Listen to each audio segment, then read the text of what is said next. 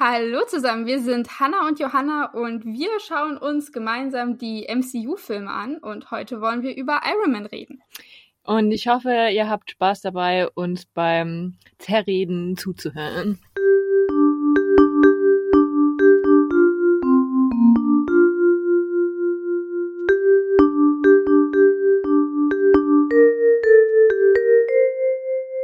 Genau, wollen wir einfach mal direkt anfangen. Weil ich finde, der Film startet auch sehr direkt. Es geht ja einfach los mit, ähm, dass wir, dass wir diese Wüstenlandschaft sehen und Afghanistan und da fahren diese fünf tollen Panzer durch.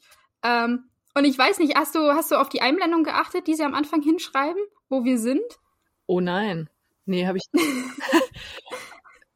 Ja, das habe ich mir zum Beispiel rausgeschrieben, weil wir sind in Kunar, ist so eine Pro Provinz in Afghanistan und die soll äh, oder beziehungsweise sie liegt äh, direkt am Hindukusch-Gebirge. Und Fun Fact, wusste ich nicht, stand aber auf Wikipedia, eine unfassbar seriöse Quelle. Ähm, die Fläche äh, soll fast 5000 Quadratkilometer haben und dicht bewaldet sein. Da war aber kein Wald. ein bisschen im Hinterkopf. da war kein Wald. Nein, ich habe auch keinen Wald gesehen. aber der Hindukusch soll anscheinend sehr bewaldet sein, das oh. Gebirge. Fand ich, fand ich interessant. Aber auch, dass diese, diese Fläche also Kunar, diese Provinz, eben fast 5000 Quadratkilometer hat. Ähm, Habe ich mir später nochmal notiert, dass das eventuell wichtig ist. ja, ich war voll überrascht. Ich hatte den ja lange nicht mehr gesehen und ich wusste gar nicht mehr, dass es gleich damit anfängt, dass er gekidnappt wurde. Ich dachte irgendwie, das mhm. erst später. Und ich war dann irgendwie voll überrascht, dass dann, also dass es dann danach erst losging mit seinem ganzen Leben, Lebensgeschichte und wie er introduced wurde und so. Ja. Ja, genau. Wir, wir kriegen ja am Anfang ist ja gleich, also ziemlich, ziemlich actionreich. Also mhm. es geht ein wenig langsam los, sagen wir mal so. Sie sitzen in diesen Autos und reden und reden und äh, weiß ich nicht, lockern da so ein bisschen die, die Stimmung auf. Äh, Tony sagt ja auch, dass er mit äh, allen zwölf der Maxim Covergirls aus war. Fand ich interessant. Keine Ahnung. Es ist anscheinend so ein, äh, ja, ein, ein Magazin, Modemagazin oder irgendwie sowas und er war halt mit allen Mädels drauf, die in diesem Jahr auf diesem Cover erschienen sind. Ja, er ist schon ein richtiger Superstar eigentlich. Das kann man sich gar nicht so vorstellen. Weil er einfach ja, so ein vor allem, CEO ist. wenn du dir guckst, wer, wer auf diesem Cover drauf war, das kann man nämlich tatsächlich nachschauen. Was? Wirklich? wer, ja, also das, das, die, das Magazin gibt's wirklich. Ähm, und der Film spielt ja 2008, also kann man vermutlich davon ausgehen, dass er die zwölf Mädchen im letzten Jahr meinte. ähm, nehme ich mal an. Äh, und da sind so Namen wie Eva Mendes und Megan Fox, Hilary Duff und Sarah Michelle Geller und sowas drauf. Also, ja. Wow. Nicht schlecht. Tja, hat schon drauf, ne? Aber er sagt ja als Anmerkung mit, ähm, also auf die Frage, ob er es wirklich geschafft hat mit allen zwölf, meint er, äh, ja, aber im, mit, mit dem Mädchen aus dem März gab es irgendwie Terminprobleme. Das wäre Christina Aguilera gewesen. Oh. Das hat ah. anscheinend nicht funktioniert. Oder hast du dich ja richtig informiert? Ja. Ich weiß nur, dass ich es richtig witzig fand und dass halt dann die, die Soldaten haben den ja voll abgefeiert und waren dann ja. so ein Foto mit ihm und ich war mir dann so, finden die das wirklich so geil, wenn sie dann da mitten in der Wüste rumfahren und er hört dann die lautstark die Musik. Ich weiß nicht, ich glaube, ich als Soldat wäre wahrscheinlich eher genervt, dass diese Person dann so dreist ist, aber. Ja, sie gucken ja auch am Anfang irgendwie verwirrt und die ganze Stimmung ist ja auch so ein bisschen weird und, und angespannt, bis Tony dann halt auch anfängt zu reden und zu fragen, so, was ist los, können wir ein bisschen was quatschen. Hm. Um, ähm, aber ich glaube auch nicht, dass das der normale Einsatz ist. Ja, wahrscheinlich nicht. Und dann erstmal diese komische Kamera. Ich war so richtig so, oh mein Gott, eine analoge Kamera. Er hat kein mhm. Foto. das war so richtig so, oh mein Gott, es ist noch von 2008. ja, ja. Das sagt ja auch so, drück nicht an den Einstellungen rum, du musst nichts verstellen, drück einfach nur auf den Auslöser. Ja. Aber so weit kommt's ja gar nicht, weil dann fliegt ja direkt vor denen der andere, äh, das andere Tarnfahrzeug in die Luft. Ja, und dann sieht man, dass er eine Schutzweste anhat, wobei ich mir dann auch gedacht habe, irgendwie schaut die so richtig, schauen Schutzwesten immer so aus. das habe ich mich auch gefragt. Ich war mir nicht sicher, war das eine Schutzweste oder war das seine Anzugweste, die er warum auch immer unter seinem Hemd getragen hat? Weil sie sah so aus wie seine Krawatte, die er irgendwie, oder war es die Krawatte oder der, der, das, der, das Sakko drüber? Also es hatte irgendwie ein ganz komisches Muster, aber vielleicht kenne ich mich auch dazu nicht gut genug mit Schutzwesten aus. Ja, ich, ich kann. Aber wenn er eine getragen hat, dann war sie ja wohl nicht so hilfreich. Ja, ja das habe ich mir dann auch gedacht. Ich finde, die sah so aus wie so aus Metall. Also irgendwie so ein, keine Ahnung, wie so ein, wie, wie man das dann später kennt von den Filmen ja. so. Aber dann ist das Schrapnell trotzdem da durch. Es hat, hatte auch kein Loch, als man das gesehen hat, aber naja, gut. Ja, ja, und es war ja nicht nur eins, es sind ja ganz viele kleine Splitter, ja, die ja da ruhig sind. Was ich aber interessant fand, war, ähm, also vor ihnen explodiert dieser Wagen. Mhm. Äh, der erste Soldat, das ist ja eine Frau, die steigt ja aus und wird direkt gekillt. Also die, die fällt ja sofort um. Ähm, Nummer zwei brüllt noch Nummer drei zu, der äh, Jimmy heißt, wie es gesagt wird, dass er unbedingt bei Stark bleiben soll, geht raus und wird zwei Sekunden später auch erschossen. Daraufhin sagt Nummer drei, also Jimmy, yo, jetzt mache ich auch mit bei der Party, steigt auch aus. Und das Erste, was Tony ruft, ist, ähm, ob er nicht eine, eine Waffe haben kann. Also er, sein erster Gedanke war schon, er will irgendwie eine, eine Waffe haben. Lass mir doch eine Waffe da oder irgendwie sowas, sagt er da. Oh. Ja. Und da habe ich mich nur gefragt, hat Tony in seinem Leben schon mal mit Waffen geschossen? Also hatte der schon mal eine Pistole, ein Gewehr oder sonst was in der Hand? Glaubst du das? Boah, gute Frage. Ich, aber eigentlich, also ich hätte eigentlich gesagt nein, aber auf der anderen Seite vielleicht ja schon. Ich war auch ganz überrascht, dass er ja auch dann voll pro, pro Krieg und so am Anfang noch war und sehr konservativ. Mhm. Vielleicht von mhm. seinem Vater, aber wann ist der nochmal gestorben eigentlich, der Vater? Äh, 1991. Wie alt war er? Da war er doch eigentlich, ah, war er dann nicht 18? Nee. Äh, genau weiß ich es nicht, aber äh, er, er übernimmt erst ein paar Jahre später mit 21 Stark Industries. Also muss er da noch jünger gewesen sein. Vielleicht hat sein Vater ihm auch so gelernt zu schießen. In Amerika kann man das ja eigentlich schon. Ja, ich war mir auch nicht sicher, weil von meinem ersten Gefühl hätte ich gesagt, Tony hat noch nie ja. eine Waffe in der Hand gehabt. Der ist nicht der Typ dafür. Aber ja, er ist, also er ist der Kopf einer Waffenfirma. Sein Vater war äh, auch Waffenhersteller. Ähm, Warum eigentlich nicht? Ich fand es nur spannend, dass das das Erste ist, was er gerufen hat. Allerdings, nachdem Soldat Nummer drei, also Jimmy, dann auch komplett durchsiebt wurde, wo ich auch dachte, ey, Glück, dass äh, Stark da in dem, in dem Auto da nicht getroffen wurde, weil da sind ja echt die richtigen Einschusslöcher in dem Wagen. Mhm. Ähm, aber da sagt Antonia, okay, jetzt steigt er aus, jetzt will er fliehen. Äh, und der erste Griff, den er ja hat, ist ja nicht nach einer Waffe, weil da liegen ja schon tote Soldaten rum. Also er hätte sich da ja eigentlich eine nehmen können. Aber nee, er springt ja hinter so ein, war das ein, war das ein Stein oder sowas? Und er holt erstmal dieses fancy Handy-Ding, was sich dann ausklappt. Ja, das Klapphandy raus. Auch so witzig. Aber es klappt sich nicht hochkant auf, sondern quer. Das ist nämlich ein richtig geiles Teil. Blackberry? Waren das nicht Blackberry? Geile Ahnung. Wahrscheinlich könnte auch Eigenmarke sein, oder? Dass der sich das selber gebaut hat. Nicht ein Stark Industries selbst gebaut hat. Ja. Ja. ja, stimmt, der versucht ja irgendwas zu tippen. Das habe ich mir auch gedacht, wen versuchst du jetzt anzurufen? Ja, Wahrscheinlich Rody, aber wir wissen es ja nicht. Vor allem, warum auch, auch, also warum muss er in der Situation noch tippen? Kann der nicht irgendwie Kurzwahl oder sowas? Also hätte ihm auch nichts gebracht, weil zwei Sekunden später schlägt er die Rakete neben ihm ein, aber ähm, das Tippen kam mir komisch vor. Erstmal auf Instagram posten, ja, das weiß ich ja noch nicht. ja gut, und dann schlägt neben ihm die Rakete ein. Eine Stark-Rakete kann man noch erkennen. Und er wird von der Explosion voll weit nach hinten geschleudert und liegt dann da und blutet erstmal. Ja, und dann, und dann wacht er als Geisel wieder auf. Oder? Ja, und dann, glaube ich, kommt, ist doch ein Cut. Und dann wird er doch, wird doch seine Geschichte erzählt. Genau. Ja. Genau. Also er wacht noch auf, ist dann praktisch, dass äh, die Waffen auf ihn gerichtet sind und gerade wird sowas wie eine Lösegeldforderung äh, vorgelesen. Mhm. Später erfahren wir, dass es das gar nicht war. Und Fun Fact, ich weiß nicht, ob stimmt, ich habe es nicht nachgeprüft, aber ich habe mal gehört, dass ähm, bei dieser Lösegeldforderung, die ja auf Arabisch ähm, ja, das vorgetragen wird, spoilert wird die Handlung. Gell? Genau, das habe ich auch. Genau, das habe ich auch gehört. Ich, also wie gesagt, ich, ich spreche kein Arabisch, ich kenne leider keinen, der das spricht und mir übersetzen könnte. Ähm, aber das habe ich gehört. Fand ich, fand ich irgendwie witzig. Okay, kommen wir jetzt zu 36 Stunden vorher. Da springen wir zu einer Preisverleihung, der, wenn man es äh, kurz anhält, das Bild, der Apogee Award wird da verliehen. For Design and Engineering Excellence. Steht hinten jedenfalls auf der, auf der Wand drauf. Gibt's das wirklich? Und habe ich tatsächlich nachgeguckt. es gibt einen Apogee Award. äh, der wird aber für so, für so Künstler verliehen. Das ist ein bisschen, also weiß ich, so, so, so, äh, ja, Tänzer, Artists und solche Sachen.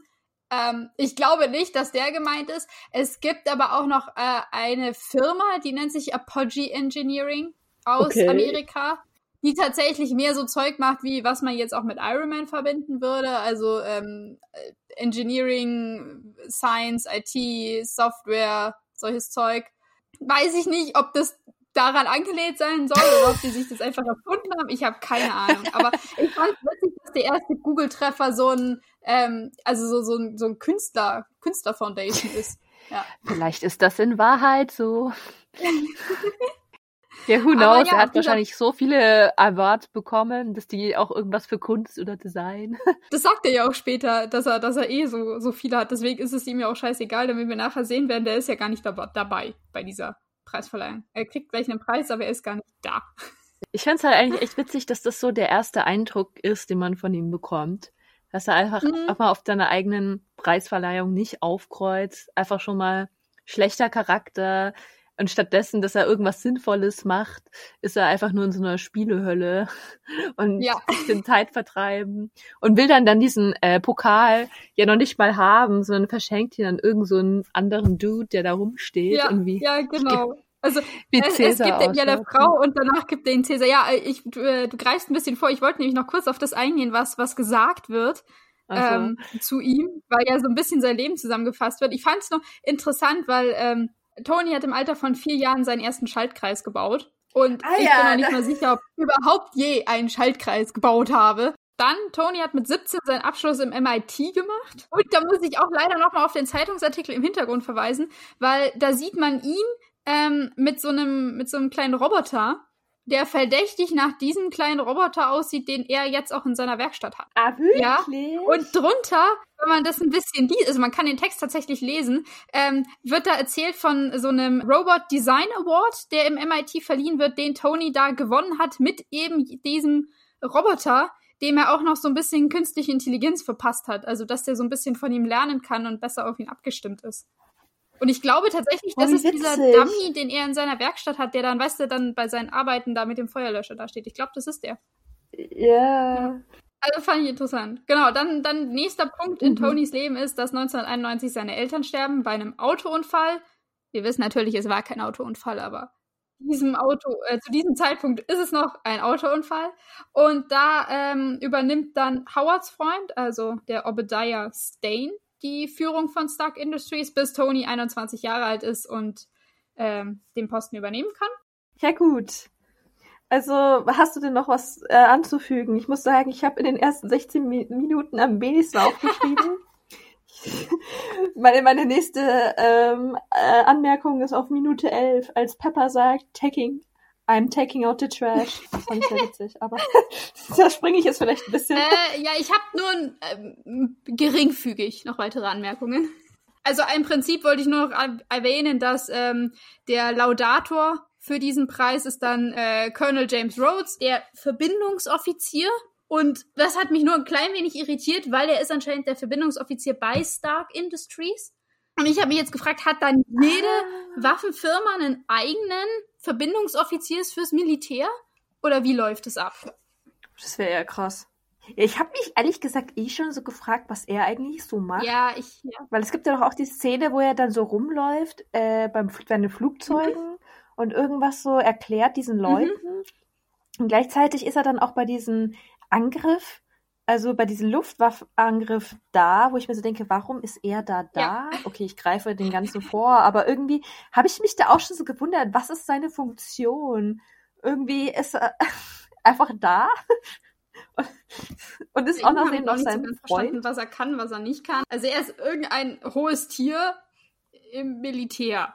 Mhm. Aber so genau weiß Und irgendwie hat muss er sich mit Stark abgeben. Gleichzeitig kriegt er ja auch von den anderen Leuten offenbar was vorgeworfen, wenn was nicht klappt mit dem Stark. Also, hm. Ja, weil er anscheinend, wie gesagt, der, der Verbindungsoffizier zu ihm ist. Der Verbindungsoffizier. So.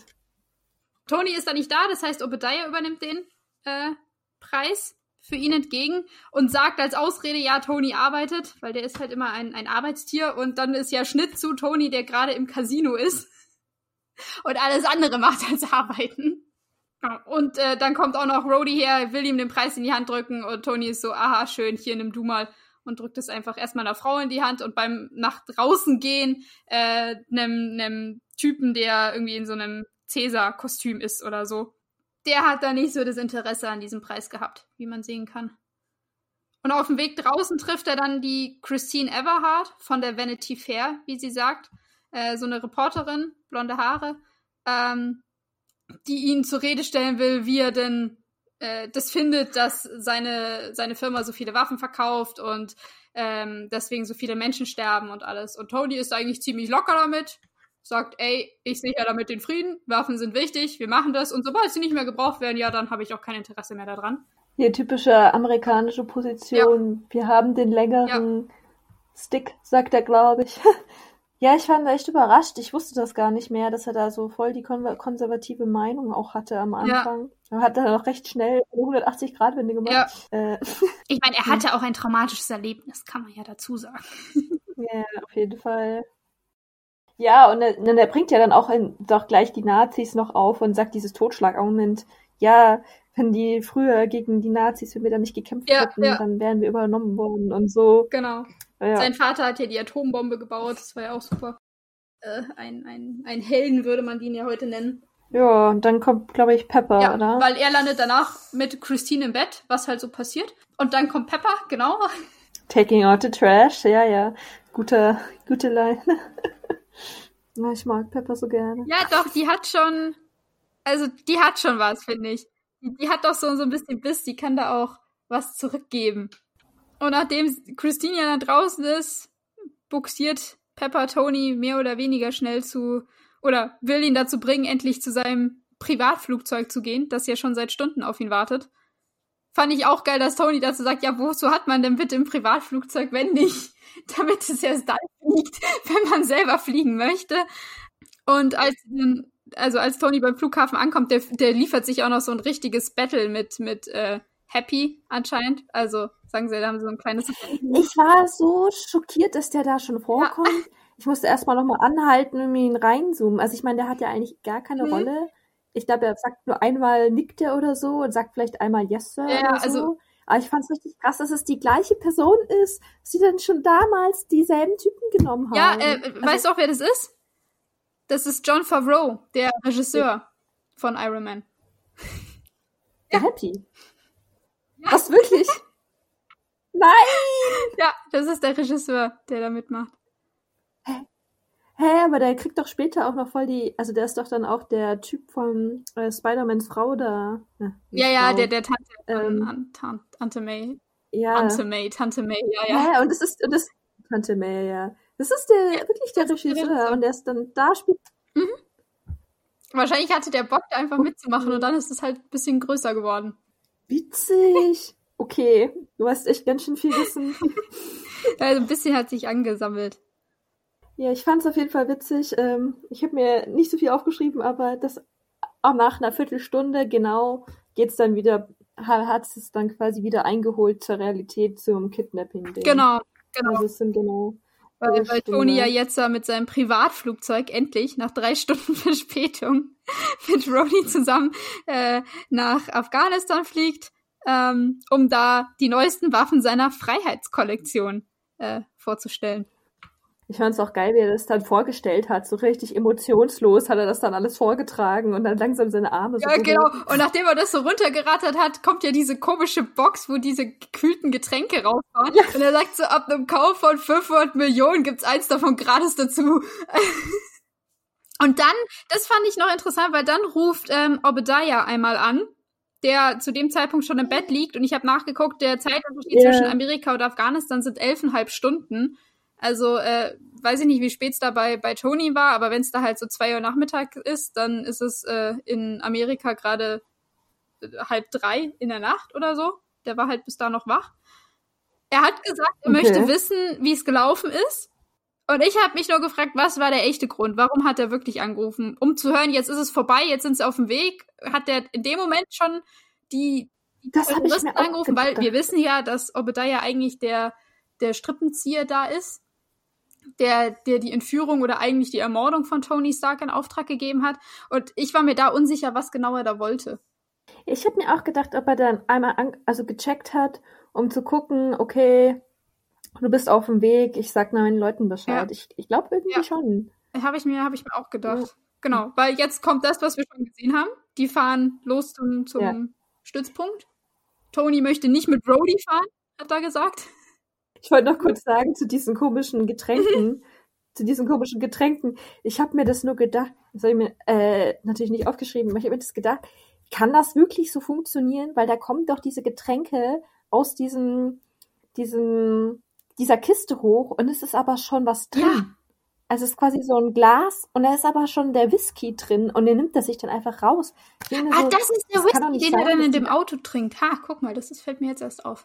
Ja, ja. Und die anderen nehmen, und dann sind ja noch so Sektgläser Ja. und so. Und dann ist das natürlich total toll, dass diese Löcher genauso groß sind, dass das Glas da rauskommt. Ich denke mir trotzdem, wie, wie soll denn das funktionieren, dass das dann schon befüllt Ja, ist? befüllt man das erst Das- und also- tust dann da rein und was ist, wenn man was verschüttet?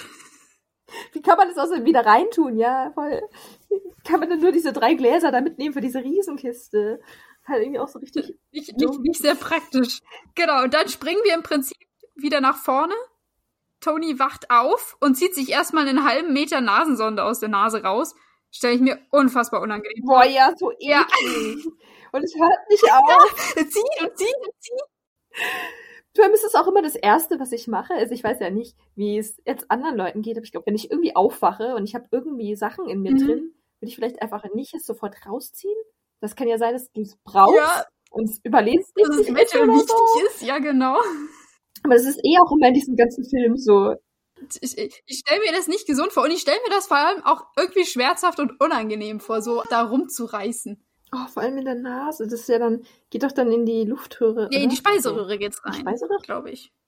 Ah. Also ich, ich glaube, ähm, ich, glaube, es war so, so ja, Luftröhre wäre dumm, da wird man ersticken. Ja, also ich glaube, es ging, ging in die, ich glaube, es war nicht zum Beatmen da, sondern es ging äh, in die in die Speiseröhre. Wie lange war der ausgenockt, dass man ihn ähm, künstlich ernähren musste? Tja, das werden wir nicht erfahren. Aber er wacht ja jetzt auf und sieht, dass irgendein komisches Teil mit einer Autobatterie verbunden ist. Das sieht auch schon nicht sehr vertrauenserweckend aus, die ganze Apparatur.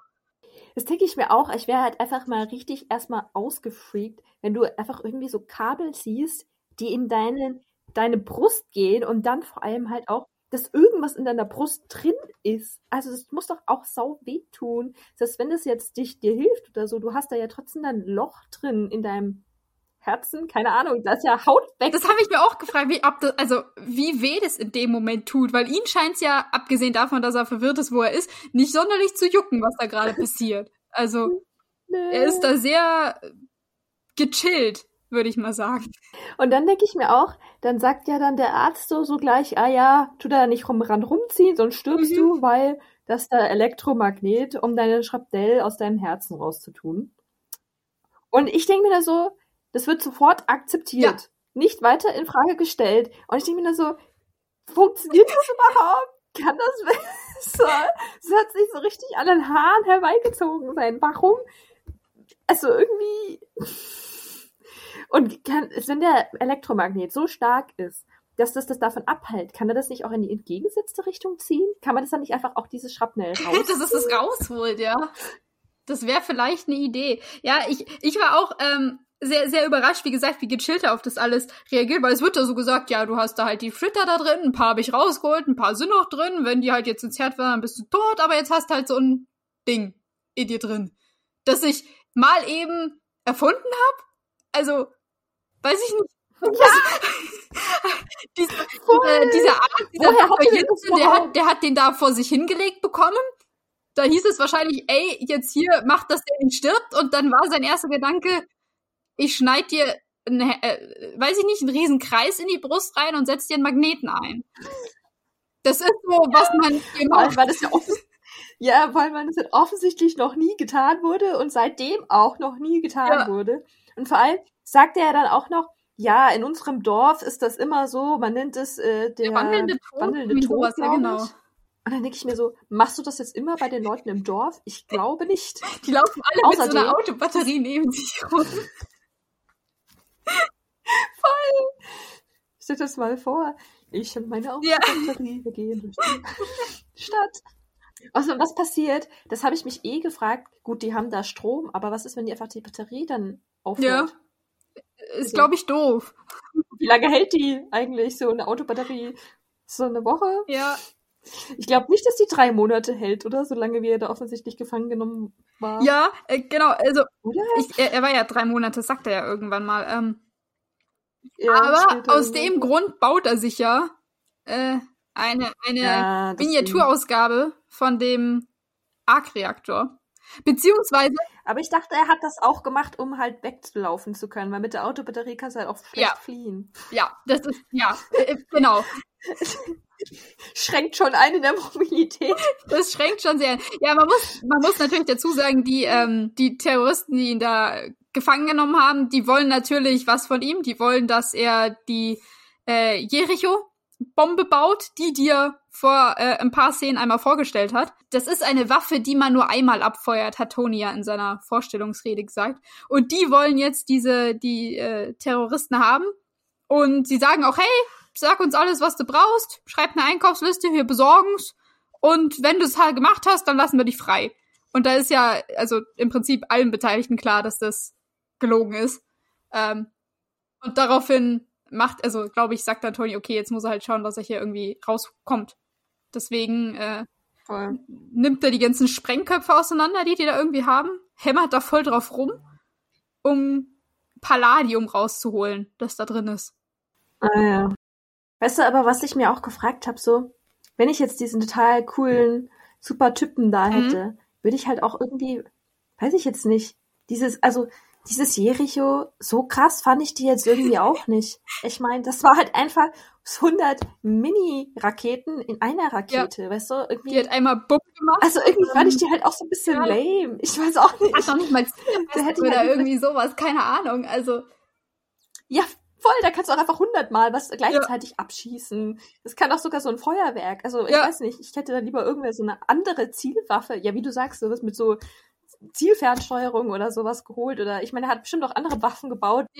Und was ich auch anmerken wollte, ähm, ja, Tony ist ein Genie und er kann bauen und alles und er ist der Kopf von Stark Industries, aber hat Tony wirklich selber alle Waffen entworfen und entwickelt und gebaut, die in seiner Firma verkauft werden? Ich meine, es wird mehrfach gesagt, dass die Ja, an Ingenieuren haben. Und also, keine Ahnung, ob der Chef von Microsoft ist doch Bill Gates, oder? Ich bin mir gerade nicht sicher.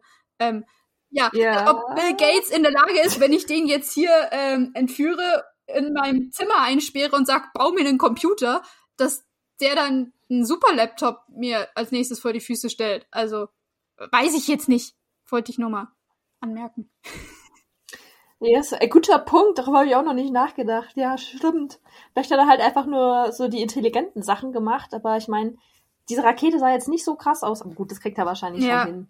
Irgendwie. Ja, es war, war nur so ein der Gedanke, der Richtung. aufgeploppt ist. Und zweiter Gedanke, der Mhm. äh, gekommen ist, nachdem er diesen, diese Mini-Ausgabe von dem Arc-Reaktor gebaut hat, weil den setzt er sich ja jetzt ins, ins Herz ein oder lässt es sich von dem Arzt einsetzen.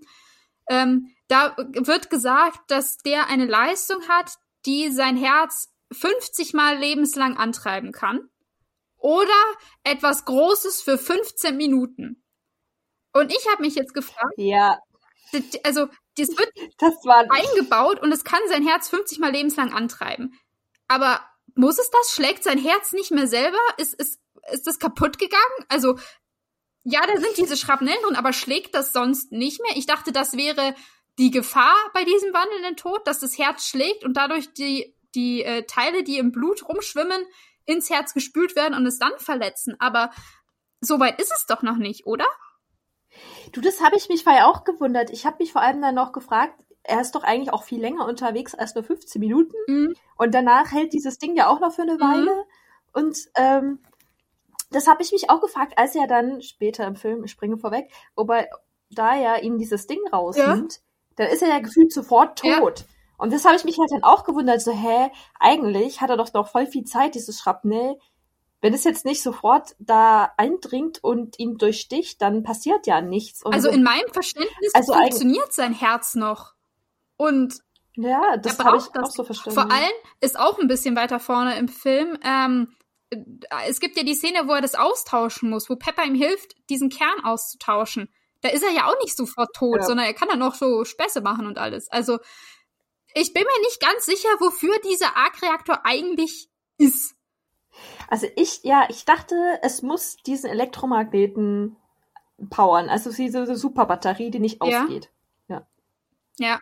Und den Elektromagneten so. Aber voll, ich habe das auch nicht gecheckt mit also irgendwie sind sie da so ein bisschen schwammig, weil wie gesagt, warum ist er dann sofort am Verrecken, wenn das Ding dann draußen ja. ist? Oder beziehungsweise bei dem einen Mal dann nicht. Also das ist nicht so ganz, mhm. nicht so ganz klar. Ich habe übrigens noch äh, zwei Anmerkungen. Das eine Mal, was mir noch aufgefallen ist, was ich irgendwie voll komisch fand. Und zwar stellt, sagt auch der Doktor zu ihm, ah ja, hey, wir kennen uns, wir sind uns schon mal begegnet in Berlin. Mhm. Und da warst du super betrunken. Ähm, so eine witzige Anekdote. Hast trotzdem noch diesen Vortrag gehalten. Ja. Schön und gut. Aber warum war dieser Doktor, der ja offenbar irgendwelche Physiken oder irgendwas, ich habe es schon wieder vergessen, irgendeinen Vortrag in dieser Richtung ja. da angehört hat, der in Berlin ist, wieso ist er dann auf einmal im Nirgendwo da in, ich habe den Namen vergessen von dem Land. So, wie ist er da hingekommen, wo er dann offenbar in diesem Dorf lebt, wo ja offenbar die ganze Zeit dieser wandelnde Tod ist. So, das passt doch gar nicht zusammen. Das sind doch zwei vollkommen andere Welten. Er lebt ja in Gulmira, wie wir später erfahren. Ähm, und ist jetzt, also Gulmira, diese Stadt, wurde auch von diesen Terroristen angegriffen und da wurde seine Familie getötet und er entführt und versteckt. Ähm, keine Ahnung, warum er als Arzt, der ist ja offensichtlich Arzt, der hat Tony ja auch operiert und alles, bei so einem, bei so einer Physikkongress oder was auch immer das war, wo, wo Tony redet, ähm, dabei ist. Genau. Aber gut, der ist jetzt da. und äh, was andere, was ich noch ähm, sagen wollte, ich finde es total komisch, als er diesen Arc-Reaktor mhm dass man nicht sieht, wie er den wechselt. Mhm. Und auf einmal mhm. hat er das Ding da. Wo ich mir so gedacht habe, das muss doch voll der Eck gewesen sein. Vor allem, das muss doch auch außerdem auch den anderen Leuten aufgefallen sein, ja. dass der das da eingesetzt hat. Weil die sehen das ja alles auf Kamera. Ja. Und dann auf einmal hat er diesen, diesen Kreis da und, und, man sieht das ja auch voll auf der Kamera, dass er da so ein leuchtendes Teil ja. auf der Brust hat. Da muss man sich doch so als Bösewicht auch mal Gedanken machen, was ist passiert. Und warum macht er das? Und wieso läuft er jetzt nicht mehr mit der Autobatterie rum? Also. Ja, warum glüht er auf einmal? Ja. Voll. Und es muss, und man hat ja dann später gesehen, was für ein Eck das ist und wie gefährlich. Ja. Und das, ich stelle mir das ja noch gefährlicher vor, dieses Autobatterie-Ding da irgendwie da Also das erstmal dieses Autobatterieteil da reinzukriegen und es dann wieder rauszukriegen, ja? Stelle ich mir auch nicht easy ja. vor. Vor allem, was wir ja später sehen, wie Pepper das macht, die muss ja im Prinzip da nur was rausziehen und wieder einstöpseln. Also wie, wie wenn du halt einen Stecker wechselst. Ähm, aber da, da ist ja im Prinzip schon was vorinstalliert bei ihm. Und das muss ja mhm. jetzt in diesem Moment passiert sein, oder nicht?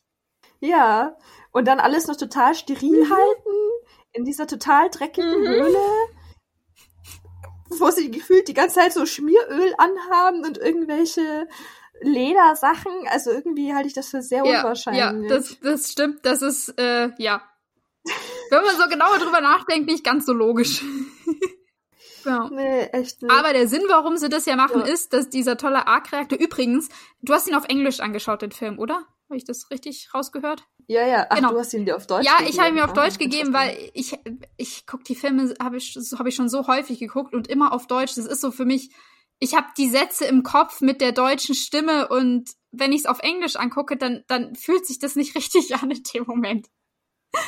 Ähm, mhm. Aber ja, im Deutschen sagen sie hier nämlich noch äh, ARK-Reaktor. Da buchstabieren die das. Später in Avengers, weiß ich, machen sie es nicht Nein. mehr. Aber in dem Film ist es noch der ARK-Reaktor. Nein, wie witzig. Ja. Und den hat Tony sich jetzt eben eingesetzt, weil er ja was Großes für 15 Minuten antreiben möchte. Und das soll ein großer Kampfanzug sein, den er ja jetzt dem Arzt mhm. präsentiert.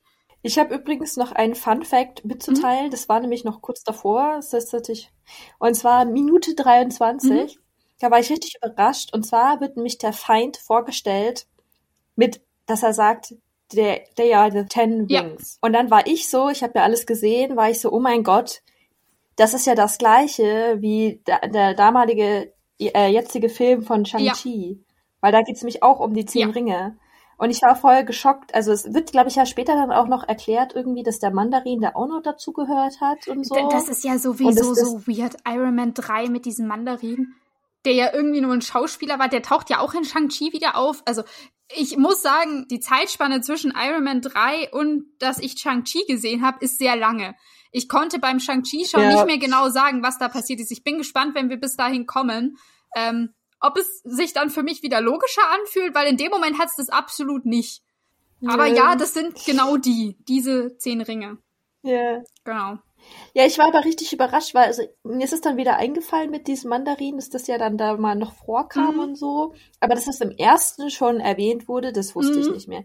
Ich glaube, vielleicht ist es ja auch dann im Comic oder so, dass der das dann so der Feind von Iron Man ist. Keine Vermutlich. Ahnung. Vermutlich. Die picken sich aus den Comics immer ein paar Sachen raus.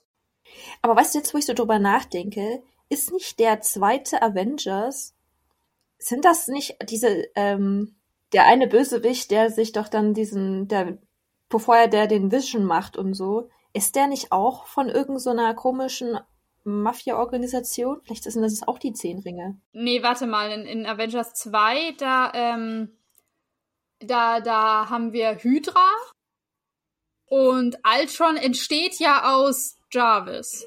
Oh, ich meine, irgend so ein, oh Gott, okay, vielleicht sollten wir nicht drüber reden. Ich meine, irgend so ein äh, Fuzzi, den, der das alles organisiert, diese, bis dann Ultron entstanden ist, dass das die ganze Metall klaut und so. Egal. Ich habe auch äh, nur eine vage Ja, ja. Wir, wir kommen dahin. Irgendwann. Ja. ähm, ich glaube, wir können das ein bisschen abkürzen die beiden bauen jetzt diesen Kampfanzug und die Entführer schöpfen zwar langsam Verdacht, aber nicht schnell genug. Und im Prinzip ist dann Tony in dem Ding. Sie merken aber, äh, es ist, sie haben nicht genug Zeit, das Teil fertigzustellen. Deswegen äh, opfert sich der Arzt dann noch. Wobei ich dann auch mich gewundert habe, weil er sagt ja dann auch der Arzt, ähm, it was always the ja. plan für ihn, da zu sterben, weil dann raus, sich herausstellt, dass die Familie von ihm auch schon tot ist. Aber ich habe mich dann irgendwie so gefragt, warum war es immer der Plan? Keine Ahnung, warum wollte er denn sterben? Ich fand das irgendwie so ein bisschen unlogisch, keine Ahnung. Ja, ich dachte mir nur, vielleicht war es so, dass er sich schon gedacht hat, dass sie da beide nicht, nicht heil rauskommen. Das ist eigentlich echt so eine klassische Heldengeschichte. So am Anfang ist Toni richtig eigensüchtig, aber dadurch wird von so einem richtigen Selbst aufopfernden Typ gerettet. Und dadurch, dass ihm jetzt sein Leben geschenkt wurde durch ihn, hat er das Gefühl, sich verpflichtet zu, also verpflichtet zu sein, auch was Gutes zu tun, wie der Arzt. Was ich noch, ähm, was mir noch aufgefallen ist übrigens, ist, dass es ja am Anfang denkt man, ein anderer Mensch ist ein Boss. Und also bei den Feinden mhm. so einer mit so Bart. Mhm. Und dann später stellt sich heraus, dass es der andere ist, der ja dann auch äh, ja. noch später nochmal vorkommt. Genau aber beide waren irgendwie gefühlt voll unwichtig, weil die nicht so richtig eine Rolle hatten. Also, nee. man sieht die ein paar Mal, sie sagen halt Sachen und es wird schon klar, die sollen jetzt hier irgendwie der Anführer sein. Aber, aber was, also so richtig eine Bedrohung, weiß ich nicht, sind die nicht richtig. Weil sie werden auch sehr schnell, mhm. also als deren, deren Plot zu Ende ist, werden die auch sehr schnell beiseite geschafft. Ja, sie sind vor allem auch so inkompetent, ja. dass sie nicht checken dass er irgendwie da was baut, dann gehen sie auch gar nicht rein, sondern gucken nur in diesen Mini, Mini-Türspalt ja, ja. rein, wo man halt auch nichts sieht. Ah ja, sie arbeiten da halt okay, dann ist wohl alles in Ordnung. ja, so, wie klug ist das bitte, so dein Typen, der alles bauen ja. kann, einfach Waffen. Voll, wenn du ihn nicht überwachen kannst, wenn du nicht verstehst, was er da macht. Ja, und dann, also finde ich es auch richtig witzig eigentlich, dass er halt dann auch alles explodiert, nur weil er da einmal mit seinem äh, Flammenwerfer drüber gegangen ist. Natürlich explodiert sofort alles. Und dass die dann aber nicht gestorben sind, verstehe ich auch ja. nicht. Wieso haben die Also Feinde die, die Unwichtigen sind gestorben, aber nicht die der der Anführer, ja. Ja, der Anführer. Ja, ja. Oh, und ähm, was mir noch aufgefallen ist, ich mag den ersten Film echt total gerne und ich habe auch so das richtige Gefühl, so ein richtiges rustikales mhm. Gefühl. Dieser erste Anzug ist einfach nur hässlich, ja. aber du kannst es dir halt so richtig vorstellen, wie er das aus dem Eisen haut und du denkst nur so, wow, so geht also wirklich so Mechanik. Ja.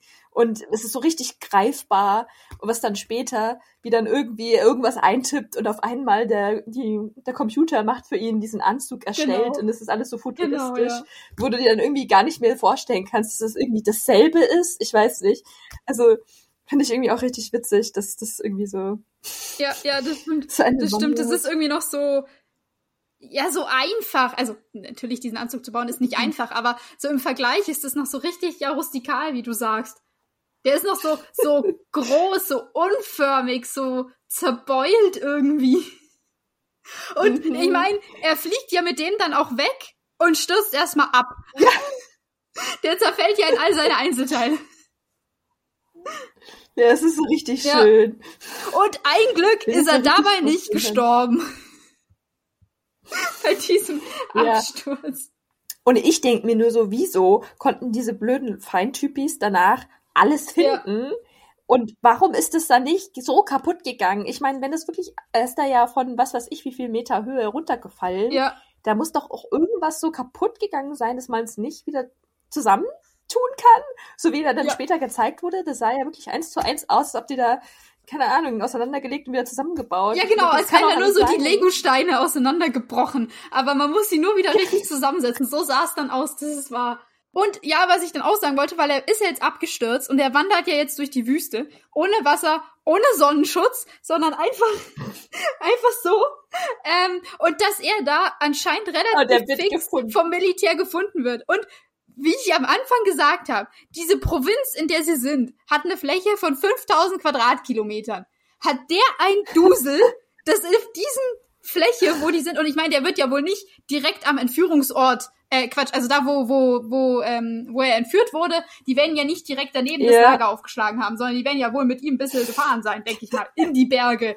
Ähm, dass, dass das Militär ihn aber so fix da findet, bevor er da verdurstet ist oder einen Hitzeschlag hat und äh, dann, dann bewusstlos irgendwo in der Wüste liegt.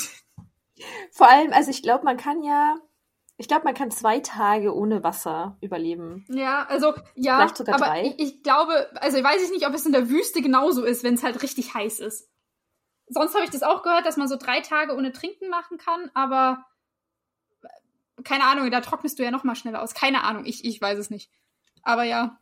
Er ja, sah aber nicht aus, als wäre er da schon drei Tage rumgewandert. Nein, nein, sah aus, als ob er drei Minuten. Er sah auch nicht so aus, als wäre er gerade vom Himmel gestürzt. Nein, das auch nicht. Er hatte auch gefühlt keine einzige ja. Schramme. Äh, nur schön verwuschelte ja. Haare. äh, aber halt, ich denke mir halt so nach drei Monaten, es wurde ja dann aufgeklärt, ja. drei Monate war er vermisst, als ob die dann noch jeden Tag, jede Minute die Wüste nach ihm absuchen. Vor allem, weil wie sich ja dann später herausstellt, Obadiah ihn gar nicht zurückhaben genau, wollte. Er ist also ja davon irgendwie... ausgegangen, dass er tot ist. ja. Also. Ja, das ist ja nicht. Er hat ja noch das Video das bekommen. Das stimmt, das stimmt. Also, also er wusste, dass, er, dass, er, dass er nicht tot ist, aber er wollte ihn ja eigentlich tot haben. Das stimmt. Aber weil die müssen ja anscheinend wirklich drei, der, der muss ja drei Monate vermisst gewesen sein. Und dann jeden ja. Tag das so krass abzusuchen, dass sie dann sogar nach, keine Ahnung, einer halben Stunde gefühlt ja. sofort finden, das ist halt irgendwie schon sehr unrealistisch. Ja. Und ich meine, der muss ja jetzt auch, nachdem er gefunden worden ist, erstmal zum Arzt gebracht werden, denke ich mal. Im Krankenhaus, dass der Nein. mal durchgecheckt wird und alles. Ähm, doch, ich glaube, das ist passiert, weil das nächste, was wir ja sehen, ist, dass er ja äh, in Amerika ankommt. Und da hat er ja so, er trägt erstens wieder einen Anzug. Das ist nämlich Tony Stark, der trägt Anzug. Mhm. Und ähm, dann hat er seinen Arm in so einer Schlinge drin. Also er war ziemlich sicher, denke ich mal, in einem, in einem Krankenhaus in Afghanistan oder wenigstens bei einem Arzt, der sich vermutlich auch mal dieses Ding in seiner Brust angeguckt hat, würde ich jetzt mal vermuten. Ähm, aber gut, egal. Das ist doch sein ja. Baby. Das lässt da niemanden ran. Ja, äh, aber ja, also er war bei einem Arzt im Krankenhaus und er kommt jetzt an in Amerika und das Erste, was die ganze Welt machen möchte, ist, ihn wieder in ein Krankenhaus zu bringen. Sowohl Happy als auch Pepper, die ihn ja in Empfang nehmen am Flughafen, sind so, hey, komm, wir fahren jetzt ins Krankenhaus und Toni, nö, also ich will jetzt erstmal einen Double Cheeseburger und dann eine Pressekonferenz.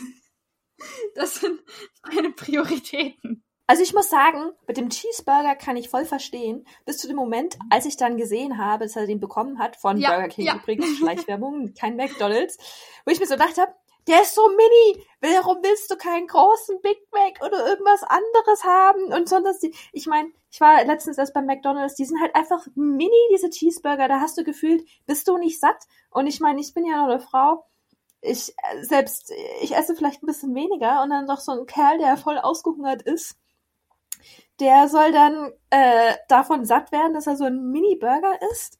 Kann ich mir einfach nicht vorstellen. Ja, ja, ja, ich, ich, ich habe philosophiert, dass er wahrscheinlich zwei hatte, weil ich glaube, er steigt aus dem Auto aus und hatte schon was gegessen und ist dann auf dem Weg zur Presse Pressekonferenz den zweiten, glaube ich. Und dann noch ohne Pommes. Und da erwähnte er dann ja nochmal, dass er drei Monate in Geiselhaft war, wo ich auch dachte, boah, das ist mir gar nicht so lang vorgekommen. Ich dachte irgendwie, der muss es innerhalb von einer Woche oder sowas basteln. Das habe ich mir halt dann auch gedacht. Weißt du, wenn er da wirklich drei Monate war, warum kam dann auf einmal dieser böse Boss-Typ mhm. hier rein, hat gesagt, ey, morgen muss das Ding mhm. fertig sein. So, hä? Hast du nicht irgendwie mal schon seit längerem den Status überprüft, ja. wie, wie weit du schon fortgeschritten bist? Oder hast du immer auf gut Glauben dem da das Müll, dem Müll gegeben und gehofft und dann gedacht, ja, ja, passiert schon irgendwie. Und dann nach drei Monaten denkst du dir so, okay, hm, jetzt wird's langsam kritisch. Okay, morgen musst du fertig sein, ohne sich, dass er, er ist ja da hingegangen und man hat ja gesehen, da war ja noch nix da. Also irgendwie, wie soll er denn das aus dem Nichts schaffen? Ja, und ich habe es auch nicht verstanden, weil ich dachte, was macht ihr denn bitte, wenn sie morgen nicht fertig sind? Weißt du? Kommt da rein und sagt, ah blöd, jetzt seid ihr nicht fertig. Okay, ja, sorry, war eure letzte Chance, jetzt seid ihr tot.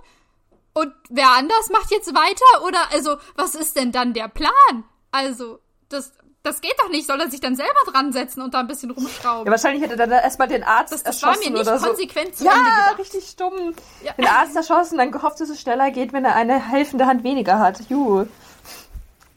Ja gut, den Arzt wollte er ja foltern, bis dann Tony gesagt hat, ey, ich brauche ihn. Der mhm. ist super.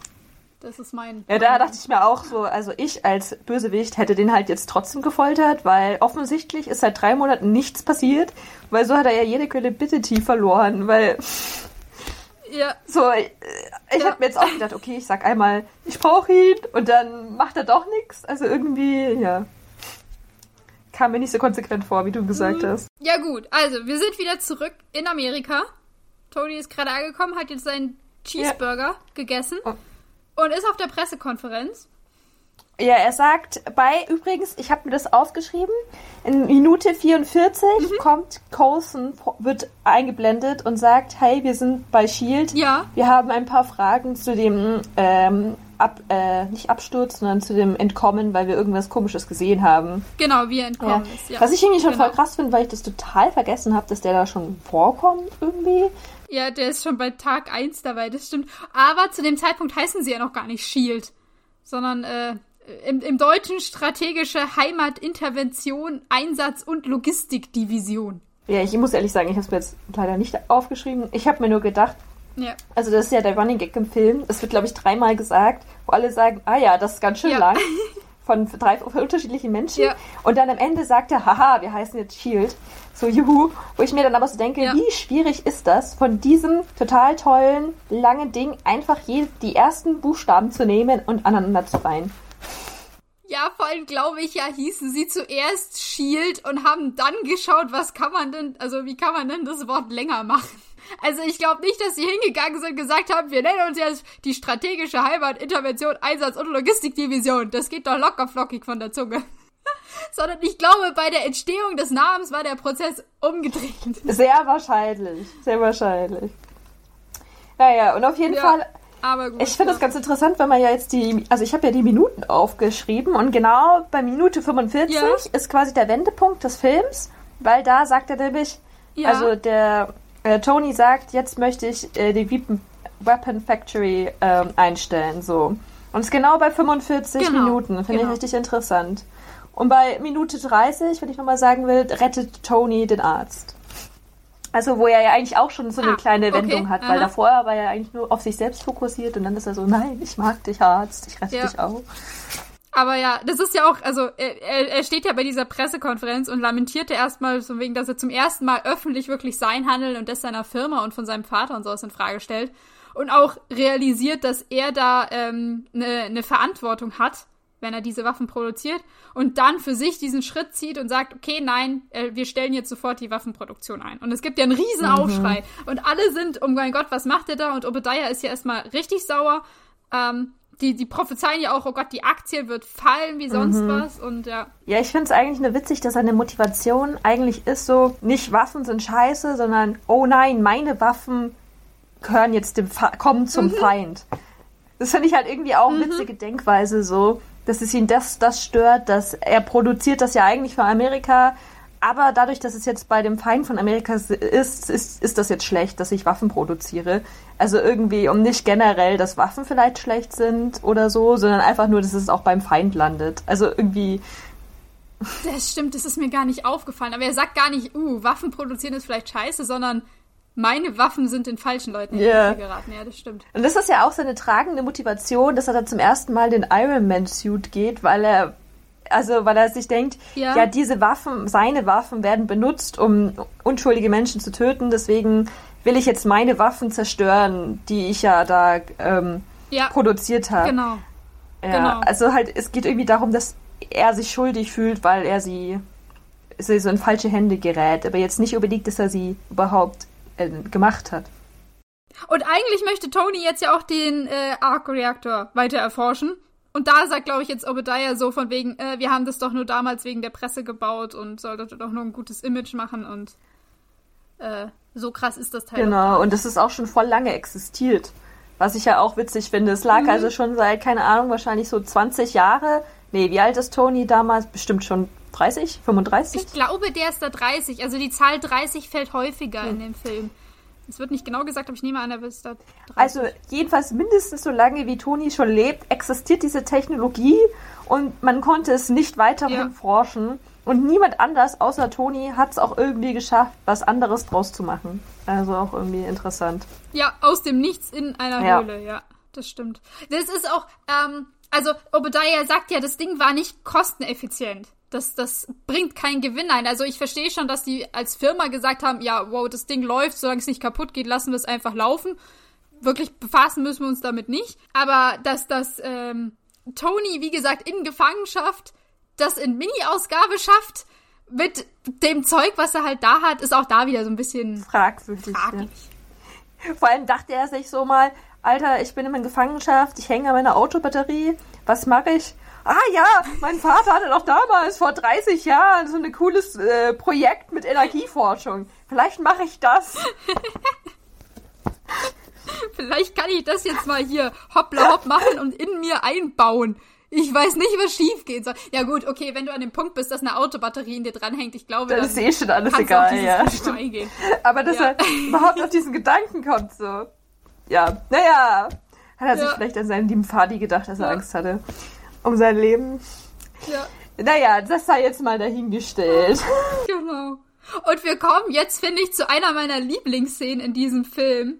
Nämlich, dass ähm, Tony sein, äh, seine, seine Einheit da wechseln möchte, also seinen, seinen Reaktorkern mhm. eben. Und das nicht alleine kann und deswegen Pepper um Hilfe bittet, die da jetzt äh, Dr. Bibber spielen darf und einmal reingreifen soll, dieses Teil rausziehen und bloß nicht die Wände berühren. Und ich fand's sehr witzig, weil sie greift da rein und sie hat irgendeinen Ring am Finger. Und ich dachte mir nur, den hätte ich vielleicht vorher ausgezogen. das ist mir gar nicht aufgefallen. Ich fand's, ich fand's so geil, wie sie ja dann diesen was ist, ich habe das dann auch später nachgelesen, dass das voll der Filmfehler ist, mhm. weil sie zieht ja dann an diesem Draht darum und dann zieht sie den Elektromagneten ja. raus und dann sagt Toni, ja, ja. nee, lass es draußen. Aber das ist ja genau der Punkt, warum überhaupt den Arc-Reaktor braucht, um den Elektromagneten zu, also anzutreiben. Anzutreiben. Weil sonst ist das ja. ganze Ding auch komplett sinnlos. Aber nö, lass das mal draußen. Äh, richtig.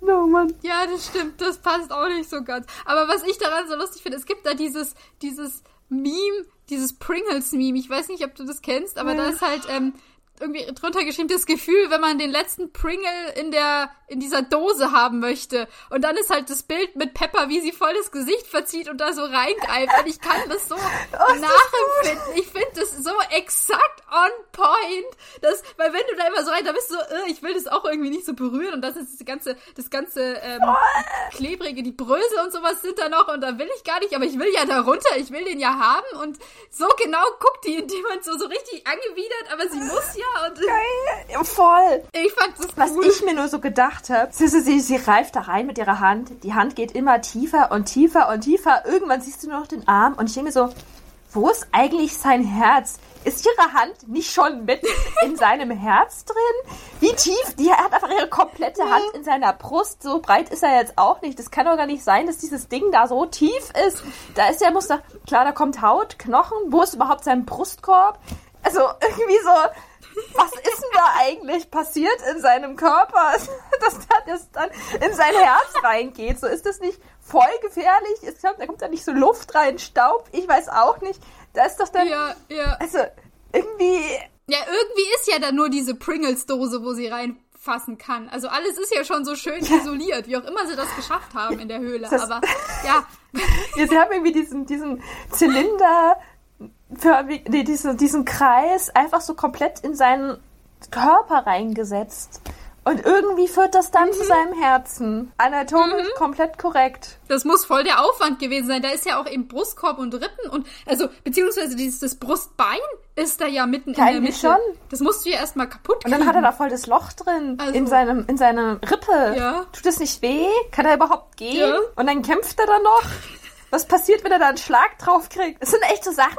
das ist alles nicht so Ich habe mir natürlich. darüber noch nie so Gedanken gemacht, aber weil man halt jetzt mal wirklich so Sachen aufgeschrieben hat, war ich nur so, Ja. Moment mal, was passiert da eigentlich? Ja. ja, genau. Wie, was ich mir auch gedacht habe, so, Toni hat diesen total tollen Mini-Arc-Reaktor. Es stellt sich fest, am Mhm. Ende von diesem Film, ey, dieser Arc-Reaktor ist richtig cool. Er hat keine Ahnung, wie viel riesen Energiequelle. Und dann Ja. hat er aber trotzdem immer nur dieses eine Ding. Und ich denke mir so, er ist eine Firma. Dieses Teil ist eigentlich so die Lösung aller Probleme, weil du für immer Energie hast. Mhm. Und er tut das nicht fabrizieren und irgendwie verkaufen oder mehr davon machen, sondern es gibt nur dieses eine Ding, dann macht er einmal ein zweites und dann macht er, erfindet er irgendwann im zweiten sein neues Element, keine Ahnung, und dann wird irgendwann mal gesagt, ja, er hat einen Arc-Reaktor für sein, aber auch nur für sein Gebäude. Und das ist dann aber auch irgendwie was anderes Ja. und irgendwie auch nicht so effizient wie sein Mini-Ding, das ja offenbar super duper ist. Und ich mir so denke, das macht doch gar keinen Sinn. Eigentlich könnte er damit voll die Welt beherrschen und eigentlich auch alles voll wandeln, also und den industriellen Fortschritt vortreiben. Aber irgendwie passiert das nicht. Ja. Green Energy und so, ja, ja, genau. Also, ja, da, da war irgendwie nicht so dahinter, würde ich mal sagen. Ich meine, so in der Theorie, wenn das seinen Anzug für faktisch immer anpowern kann, weil er ja irgendwie mit diesem Ding ja die ganze Zeit rumfliegt, dann kann er ja auch safe dieses Teil fast für immer ein Auto antreiben, oder? Ja, äh, vor allem, weil er entwickelt das ja weiter. Also diese, diese Mini-Ausgabe, die er in der Höhle baut, wo sie ja sagen, das kann was Großes für 15 Minuten antreiben, ähm, das entwickelt er ja weiter. Das ist ja genau das, was Pepper ihm jetzt gerade einsetzt. Ah ja, Und ich glaube, das ist ja dann nochmal leistungsfähiger. stimmt, stimmt. Stimmt, das wird ja dann später beim Endkampf dann erzählt, so dass das andere viel besser ist und für diesen Suit gebaut wurde, stimmt. Ja, das, im, im, im Endkampf hatte das andere Ja, ja, ja. nicht mehr. Das klaut ihm Ja, ja. ja, aber da sagt, sagt der Genau. Jarvis Und zu deswegen ihm. ist er ja auch so ein bisschen unterlegen, genau, ja. dass ja, das genau. andere, da wird auch nur Richtig. einmal gesagt, ja, dieses andere Ding kann das besser unterstützen, weil es dafür mehr Energie hat oder so. Mhm, genau. Aber was ich jetzt noch wichtig fand an der Szene, ähm, wo, wo Pepper ihm ähm, diese, diese Einheit Mhm. wechselt, äh, dass ja sie am Ende sagt, um Gottes Willen, das war unfassbar eklig und auch irgendwie krass, weil du wärst mir hier fast gestorben. Mach das bitte nie wieder, frag mich nie wieder drum, dass ich das für dich tue. Und Tony sagt zu ihr, ja, er hat keinen anderen. Also sie, sie ist im Prinzip die Einzige, der er so sehr vertraut, dass ähm, er sie drum bitten Ja, würde. das stimmt. Das ist auch eine sehr schöne Szene. Und dass es nicht nur die Sekretärin Ja. ist, die er da hat. Und, und es macht ja. Ja. auch irgendwie Sinn für Toni, sie zu fragen, weil es halt echt so, ich meine, es ist ja irgendwie schon voll der lebensbedrohliche Einsatz, aber wen sollte er sonst eher fragen, weil er vertraut ja auch niemandem, Ja. dass er jetzt ins Krankenhaus geht oder so. Und dem zweiten, den er ja vertraut, den besucht er ja jetzt danach, Mhm. Brody, auf dem Air Force-Stützpunkt. Und dem will er ja eigentlich was zeigen. Also er will ja eigentlich ihm zeigen, hey, guck mal, ich habe diesen Ja, Anzug und der will's gebaut. nicht was hältst du anschauen. davon? Was sagst du? Bin richtig angepisst. Genau, der sagt so, Genau, weil der, der denkt ja erst, ach, Tony hat dieses, äh, seinen Waffenkurs geändert, der ist jetzt wieder pro Militär und äh, gibt dem Militär neues, Sta neuen Stuff. Und Tony so, nee, nee, ist was Privates, nix fürs Militär. Und dann ist Rhodey so, ey, jetzt, Junge, reiß dich mal zusammen, komm mal wieder auf die richtige Spur. Und lässt ihn dann da alleine stehen. Und das fand ich ziemlich assi. Ich dachte mir auch nur so, hä? Was ist denn das für ein Freund? So, klar ist das jetzt vielleicht ein bisschen blöd für deinen Beruf, aber eigentlich geht es, das ist das jetzt ja auch nicht das, also einzige, warum du den Toni magst, oder? Also. Ja, also sollte man meinen. aber das ist da irgendwie so ein, aha, okay, du hast nichts für mich, ja, dann ist mir egal, ich gehe wieder. Also, ja, fand, fand ich sehr assi Voll. von ihm. Ich mag Rhodey allgemein. Nicht ich auch nicht. Ich bin kein Fan von Rhodey. Ich finde, er hat auch einfach ah. keinen Charakter. Also man hat ihn keinen geschrieben. Er ist einfach so der Military Guy. Mm, ja. Was anderes stimmt. hat er nicht. Er, ist, er sagt immer, und er ist inkonsequent und lässt sich von Tony überreden, dann hat er Spaß, aber er oh, will sich ja. nicht selber eingestehen, dass er damit, dass er dafür Spaß hat oder so. Also irgendwie. Ja, genau. Ja, wart nur ab, bis wir bei Teil 2 sind. Da kotzt er mich richtig an, als er diesen Anzug klaut. Ähm, aber ja. Ja, ich fand das eh die Idee von War Machine so richtig dumm. Das ist wie oh. Batman. Also, aber Batman ist wenigstens irgendwie cool, aber. Achso, ich dachte Iron Man ist wie Batman. Nee, ich finde Iron Man cooler, weil er baut sich seinen Anzug selber. Batman baut sich seinen Anzug auch nicht selber. Ach so. Also, jedenfalls nicht im Film. Nicht? Nee. Okay, weil es kommt bestimmt auch drauf an, welche Art von Film man da geguckt ja, hat. Also da aber für mich war Batman, also ich mag Batman auch. Ja. Ich finde den auch cool. Aber ähm, für mich waren beide, weißt du, die, die, die viel Geld haben, die sich sowas, äh, die, äh, gut, Batman ist der, der der geheime Identität hat, ähm, aber die beide halt in ihrem Anzug sind und so ein bisschen auch äh, für gewisse Werte einstehen. Ja, ja, aber ich fand, also ich, Batman ist halt immer, der hat halt, also, ah, ja, hat er sich da schon, ist er ja, hat er das auch vererbt, dass er dafür einsteht? Das finde ich zum Beispiel bei Iron Man cooler. Bei mhm. Batman ist es ja so, da ist seine Familie mhm. schon die ganze Zeit so und im Endeffekt folgt er einfach nur. Das stimmt, die sind die ganze Zeit die Good Und Guys, Iron Man ja. hat sich ja aktiv dafür entschieden. Er war, also was ich eigentlich noch viel cooler finde, weil er sich halt reformiert hat selber, obwohl er nicht aus diesem mhm. Verhältnis mhm. kommt, aus, dass er schon von klein auf erfahren hat, dass es cool ist, sondern nein, er kommt aus einfach einer Waffenindustrie. So das Schlimmste, was eigentlich geht. Mhm. Und dann ja. hat er die moralische Wende erlitten. Also sich ereignet. Mhm. Also das finde ich eigentlich viel cooler, weil er es halt viel mehr Eigeninitiative zeigt, als wenn man sich einfach das macht, was deine Eltern auch gemacht haben. Und er hat es eben außerdem mhm. selber gebaut und ist halt ein Genie und kann sich da halt alles, was er braucht, im Endeffekt selber machen, während Batman hat hat dann eine Firma dafür angeheuert, dass sie das für ihn machen. Ja, okay, das stimmt, das stimmt, ja. Ja, also ich, ich wollte nur sagen, ich finde Batman cooler als War Machine. auf jeden Fall. So ich wollte eigentlich nur darauf hinaus, dass ich War Machine nicht mag, weil er halt das nicht, sich den Anzug nicht selber macht. Im Endeffekt ist er einfach nur irgendein so Typ, ja. Der den Anzug von Iron Man kriegt. Danke. Ja. Danke für nichts. Ja, ja. Und auch noch nicht mal übergeben bekommt, sondern er stiehlt ihn einfach. Aber egal, das ist Teil 2. Ja. so weit sind wir noch nicht, weil Tony baut jetzt erstmal alleine seinen Mark 2, weil Rhodey ja keinen Bock hatte mitzukommen. Ist zu meinem Glück. Und er sagt auch noch, er sagt auch noch zu Jarvis, ähm, er will nur die Dateien auf seinem Privatserver mhm. haben, nicht ähm, in die, in die Stark-Datenbank integrieren, weil er nicht mehr weiß, wem er, wem er trauen soll und eben auch hier Angst hat, dass das in falsche mhm. Hände gerät, dieses Projekt. Und das ist ihm zu risky. Und was ich voll vergessen hatte, war, dass ich habe das gar nicht mehr auf dem Schirm gehabt, dass er am Anfang nur einen Flugsimulator machen wollte. Und ich war so, oh mein Gott. Und dass er auch dieses an seinen Händen, diese Energieausstoß, mit dem der mhm. er ja dann als Waffe benutzt, dass das halt einfach nur zum Flugausgleich war. Ich hatte das irgendwie voll verdrängt und ja. ich war so, wie cool. Er wollte gar keine Waffe bauen, sondern ein Flugsimulator-Ding. Cool. Ja, genau. Es war so, so ein Stabilisator zum Fliegen. Das ist ja auch, da kommt ja Pepper rein und äh, fragt so, hä, jetzt bastelst du doch wieder Waffen. Und er, nee, nee, ist vollkommen harmlos. Und dann yeah. lässt er einfach so eine Puls los und es ist ja eine riesen Explosion und ihn haut's voll nach hinten. Voll. Übrigens, ja. es war genau eine Stunde, als er dann seinen Flugsimulator macht. Mhm. Also ah, irgendwie, okay. wenn man das mhm. so aufschreibt, ist immer alle, jede Viertelstunde ist irgendwas abgeschlossen. Also man merkt schon, die Regie hat sich auch irgendwas dabei gedacht. Ja, die hat den Film auch gut durchgetaktet. Mhm. Aber es finde ich auch, der Film hat keine ja. Längen, ja. fand ich. Also der, der schaut sich gut durch. Ich fand auch immer am Ende bin ich auch immer so. deswegen immer so, oh mein Gott, ich will noch mehr gucken, weil es irgendwie war alles so cool und man mhm. hatte gar keine Zeit, es zu genießen, weil am Ende ist es schon so vorbei und dann denkt man sich, nein, ich will noch mehr erfahren. Ja. Gleichzeitig ist es wahrscheinlich deswegen auch so gut. Ja, finde ich auch. Was ich auch richtig witzig fand, er hat, baut ja seinen Flugsimulator und dann macht er dann seinen ersten Flug. Also ich würde da jetzt gleich gleich drauf eingehen. Ich fand es halt so witzig, weil mhm. sein erster Flug, er fliegt raus und was versucht er? Gleich den Höhenrekord zu brechen. Natürlich. Ja, so, also erstmal total impulsiv zu sagen, ich habe das Ding jetzt zum ersten Mal an, es sind noch keine Tests abgeschlossen, ich habe keinen Plan, wie das funktioniert, aber lass erstmal rausfliegen. Also das ist ja schon mal das Erste. Ja. Und dann zu sagen, was ist der Höhenrekord für dauerhaften Höhenflug? Ähm, und den will ich jetzt brechen. Und ich habe das mal nachgeguckt, weil das sagt ja Jarvis netterweise, dass der ähm, Rekord für dauerhaften Höhenflug äh, liegt bei 26.000 Metern von der SR-71. Das ist ein Aufklärungsflugzeug von der CIA. Der, der Rekord wird doch immer noch gehalten. Es ist nur ähm, also es ist der Höhenrekord für Düsenflugzeuge, wie ich gelernt habe.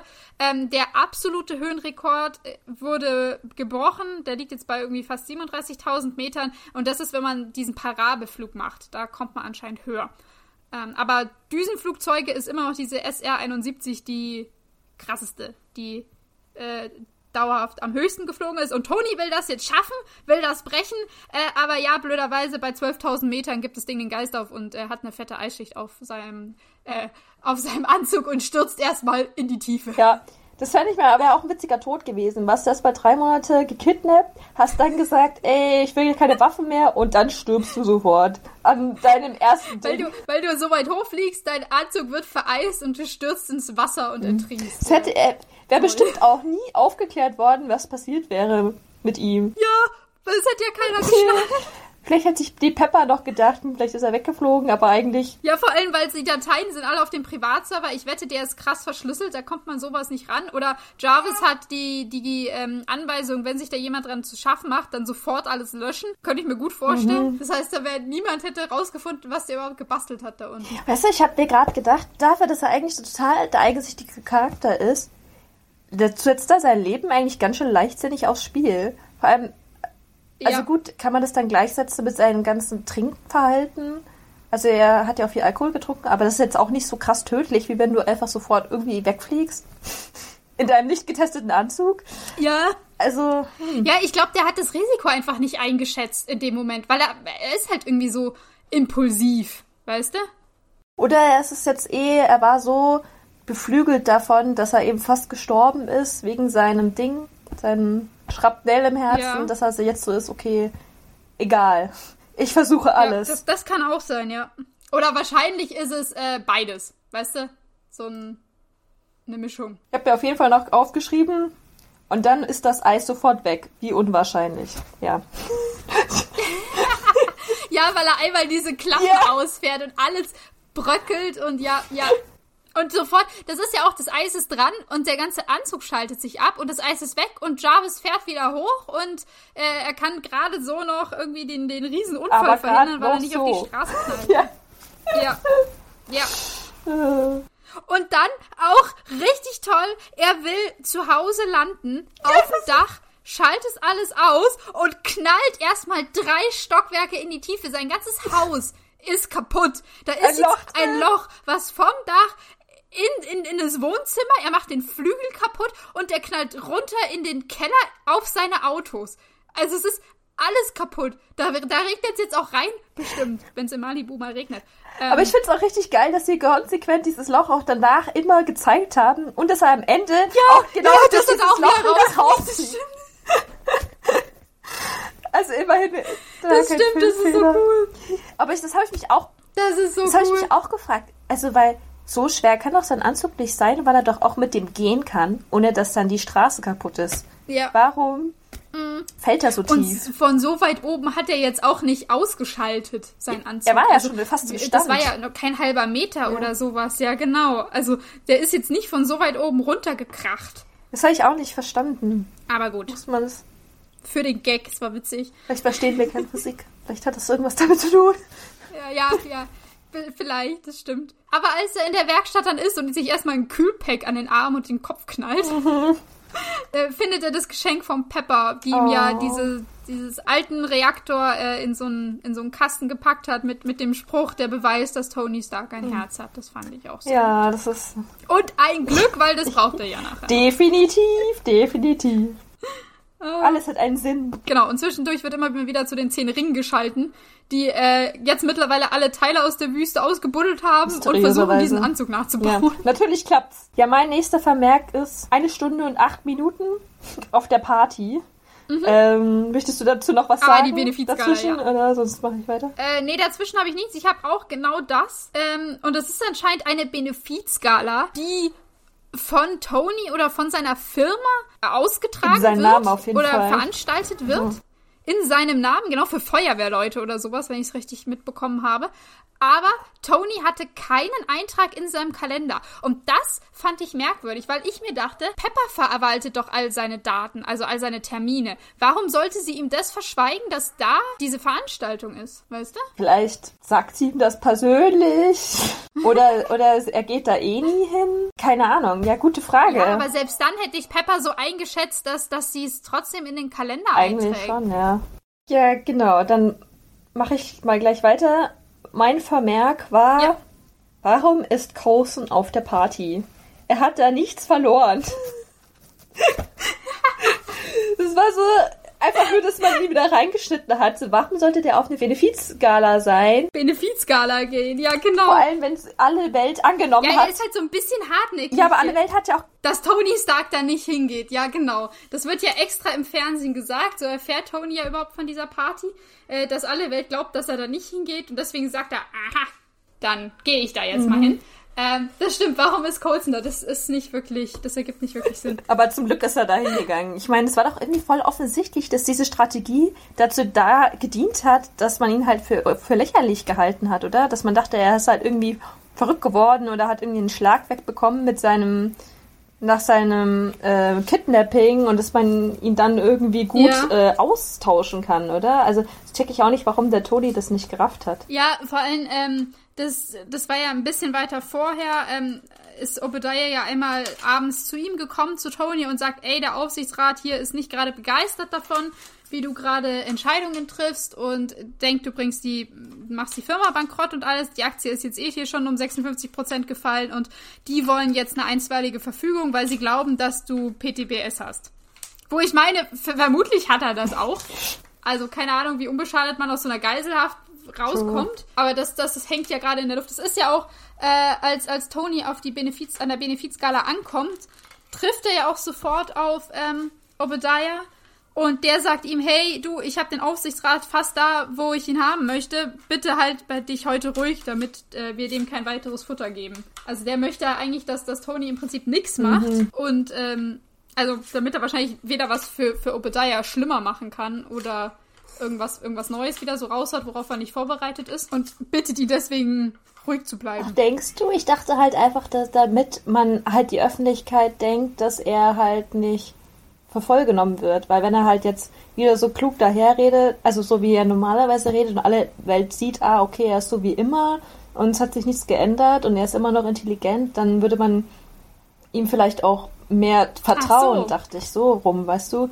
Und ja, ich, ich dachte, dass überhaupt der Plan von ihm war, dass Tony jetzt überhaupt eben sich bedeckt hält, dass er gar nicht ähm, rausgeht, auf solche Veranstaltungen geht, ähm, ja, ja. damit alle glauben, er hat sich zurückgezogen, weil es ihm nicht gut geht. Ja, ja, genau. Aber halt, ich dachte, Obadiah wollte das machen. Vielleicht halt auch, dass, das, dass halt der Aufsichtsrat denkt, man kann dem Tony nicht mehr vertrauen. Weil er halt, weil die halt keinen Kontakt zu dem hatten. Und nur Obadiah hat gesagt, okay, der hat Probleme und PTS und was auch immer. Also weißt du, und dass sie das deswegen dann konnte, kann er ihn halt dann leichter rausschmeißen. Aus, aus dem, seiner Firma, meine ich. Wobei, wenn wir jetzt eh gerade über Obadiah reden, ich muss ehrlich sagen, ich verstehe seine Handlungen nicht. Also, weißt du, der Tony, der Tony war ja, er hat alles gemacht, was Obadiah gesagt hat, war, ich meine, ja, er war klar, war ein Rich Kid und hat sich aufgeführt, aber trotzdem hat er ja die ganze Zeit Waffen entwickelt. Wieso dachte sich Obadiah auf einmal, ja, bring ich ihn mal um? Hä? Warum? Das habe ich mir am Ende als Anmerkung aufgeschrieben, weil ich verstehe, dass Obadiah jetzt sauer ist. Ja. Also als Tony sagt, ey, wir wollen keine Waffen mehr herstellen, das ist nicht gut, da haben wir eine Verantwortung. Und dass Obadiah sagt, also wirklich jetzt mal seit 30 Jahren oder länger als 30 Jahren mache ich das hier mit der Firma. Ich bin länger in der Firma als du und dass du dich jetzt hier so aufwirst, das kann ich ja gar nicht mal haben. Und deswegen versuche ich jetzt dich zu entmachten und so eine Verfügung gegen dich ähm, in Auftrag zu bringen und alles. Das verstehe ich. Aber warum hat der Tony überhaupt in the first place entführen und umbringen lassen? Also warum wollte genau. er das? Ich verstehe das auch nicht. Also, die, also ich finde, das Einzige, was Sinn macht, ist einfach, also, dass er A von Anfang an irgendwie schon auch was gegen seinen Vater hatte, habe ich mir gedacht. Was, ähm, ja. Und einfach die Firma alleine haben will. Aber warum er sich dann jetzt auf einmal gedacht hat, okay, jetzt ist der Zeitpunkt gekommen, ich bringe dich um, weil er hat ja, es ist ja auch, er hat ja auch gesagt, es war davor ja eigentlich auch nichts, ist aufgefallen. Also er hat ja immer alles, also Toni hat ja immer alles gemacht, was er, also zur Firma beigetragen ja. und so. Und Obadiah sagt ja dann auch später, ja, ähm, ich habe mir Sorgen gemacht, dass ich meine goldene Gans umbringe. So, ja, du bringst mhm. deine goldene Gans um. Das ist total dumm. So, du kannst ihn ja für immer so ja. melken und kannst einen Profit dann daran kriegen.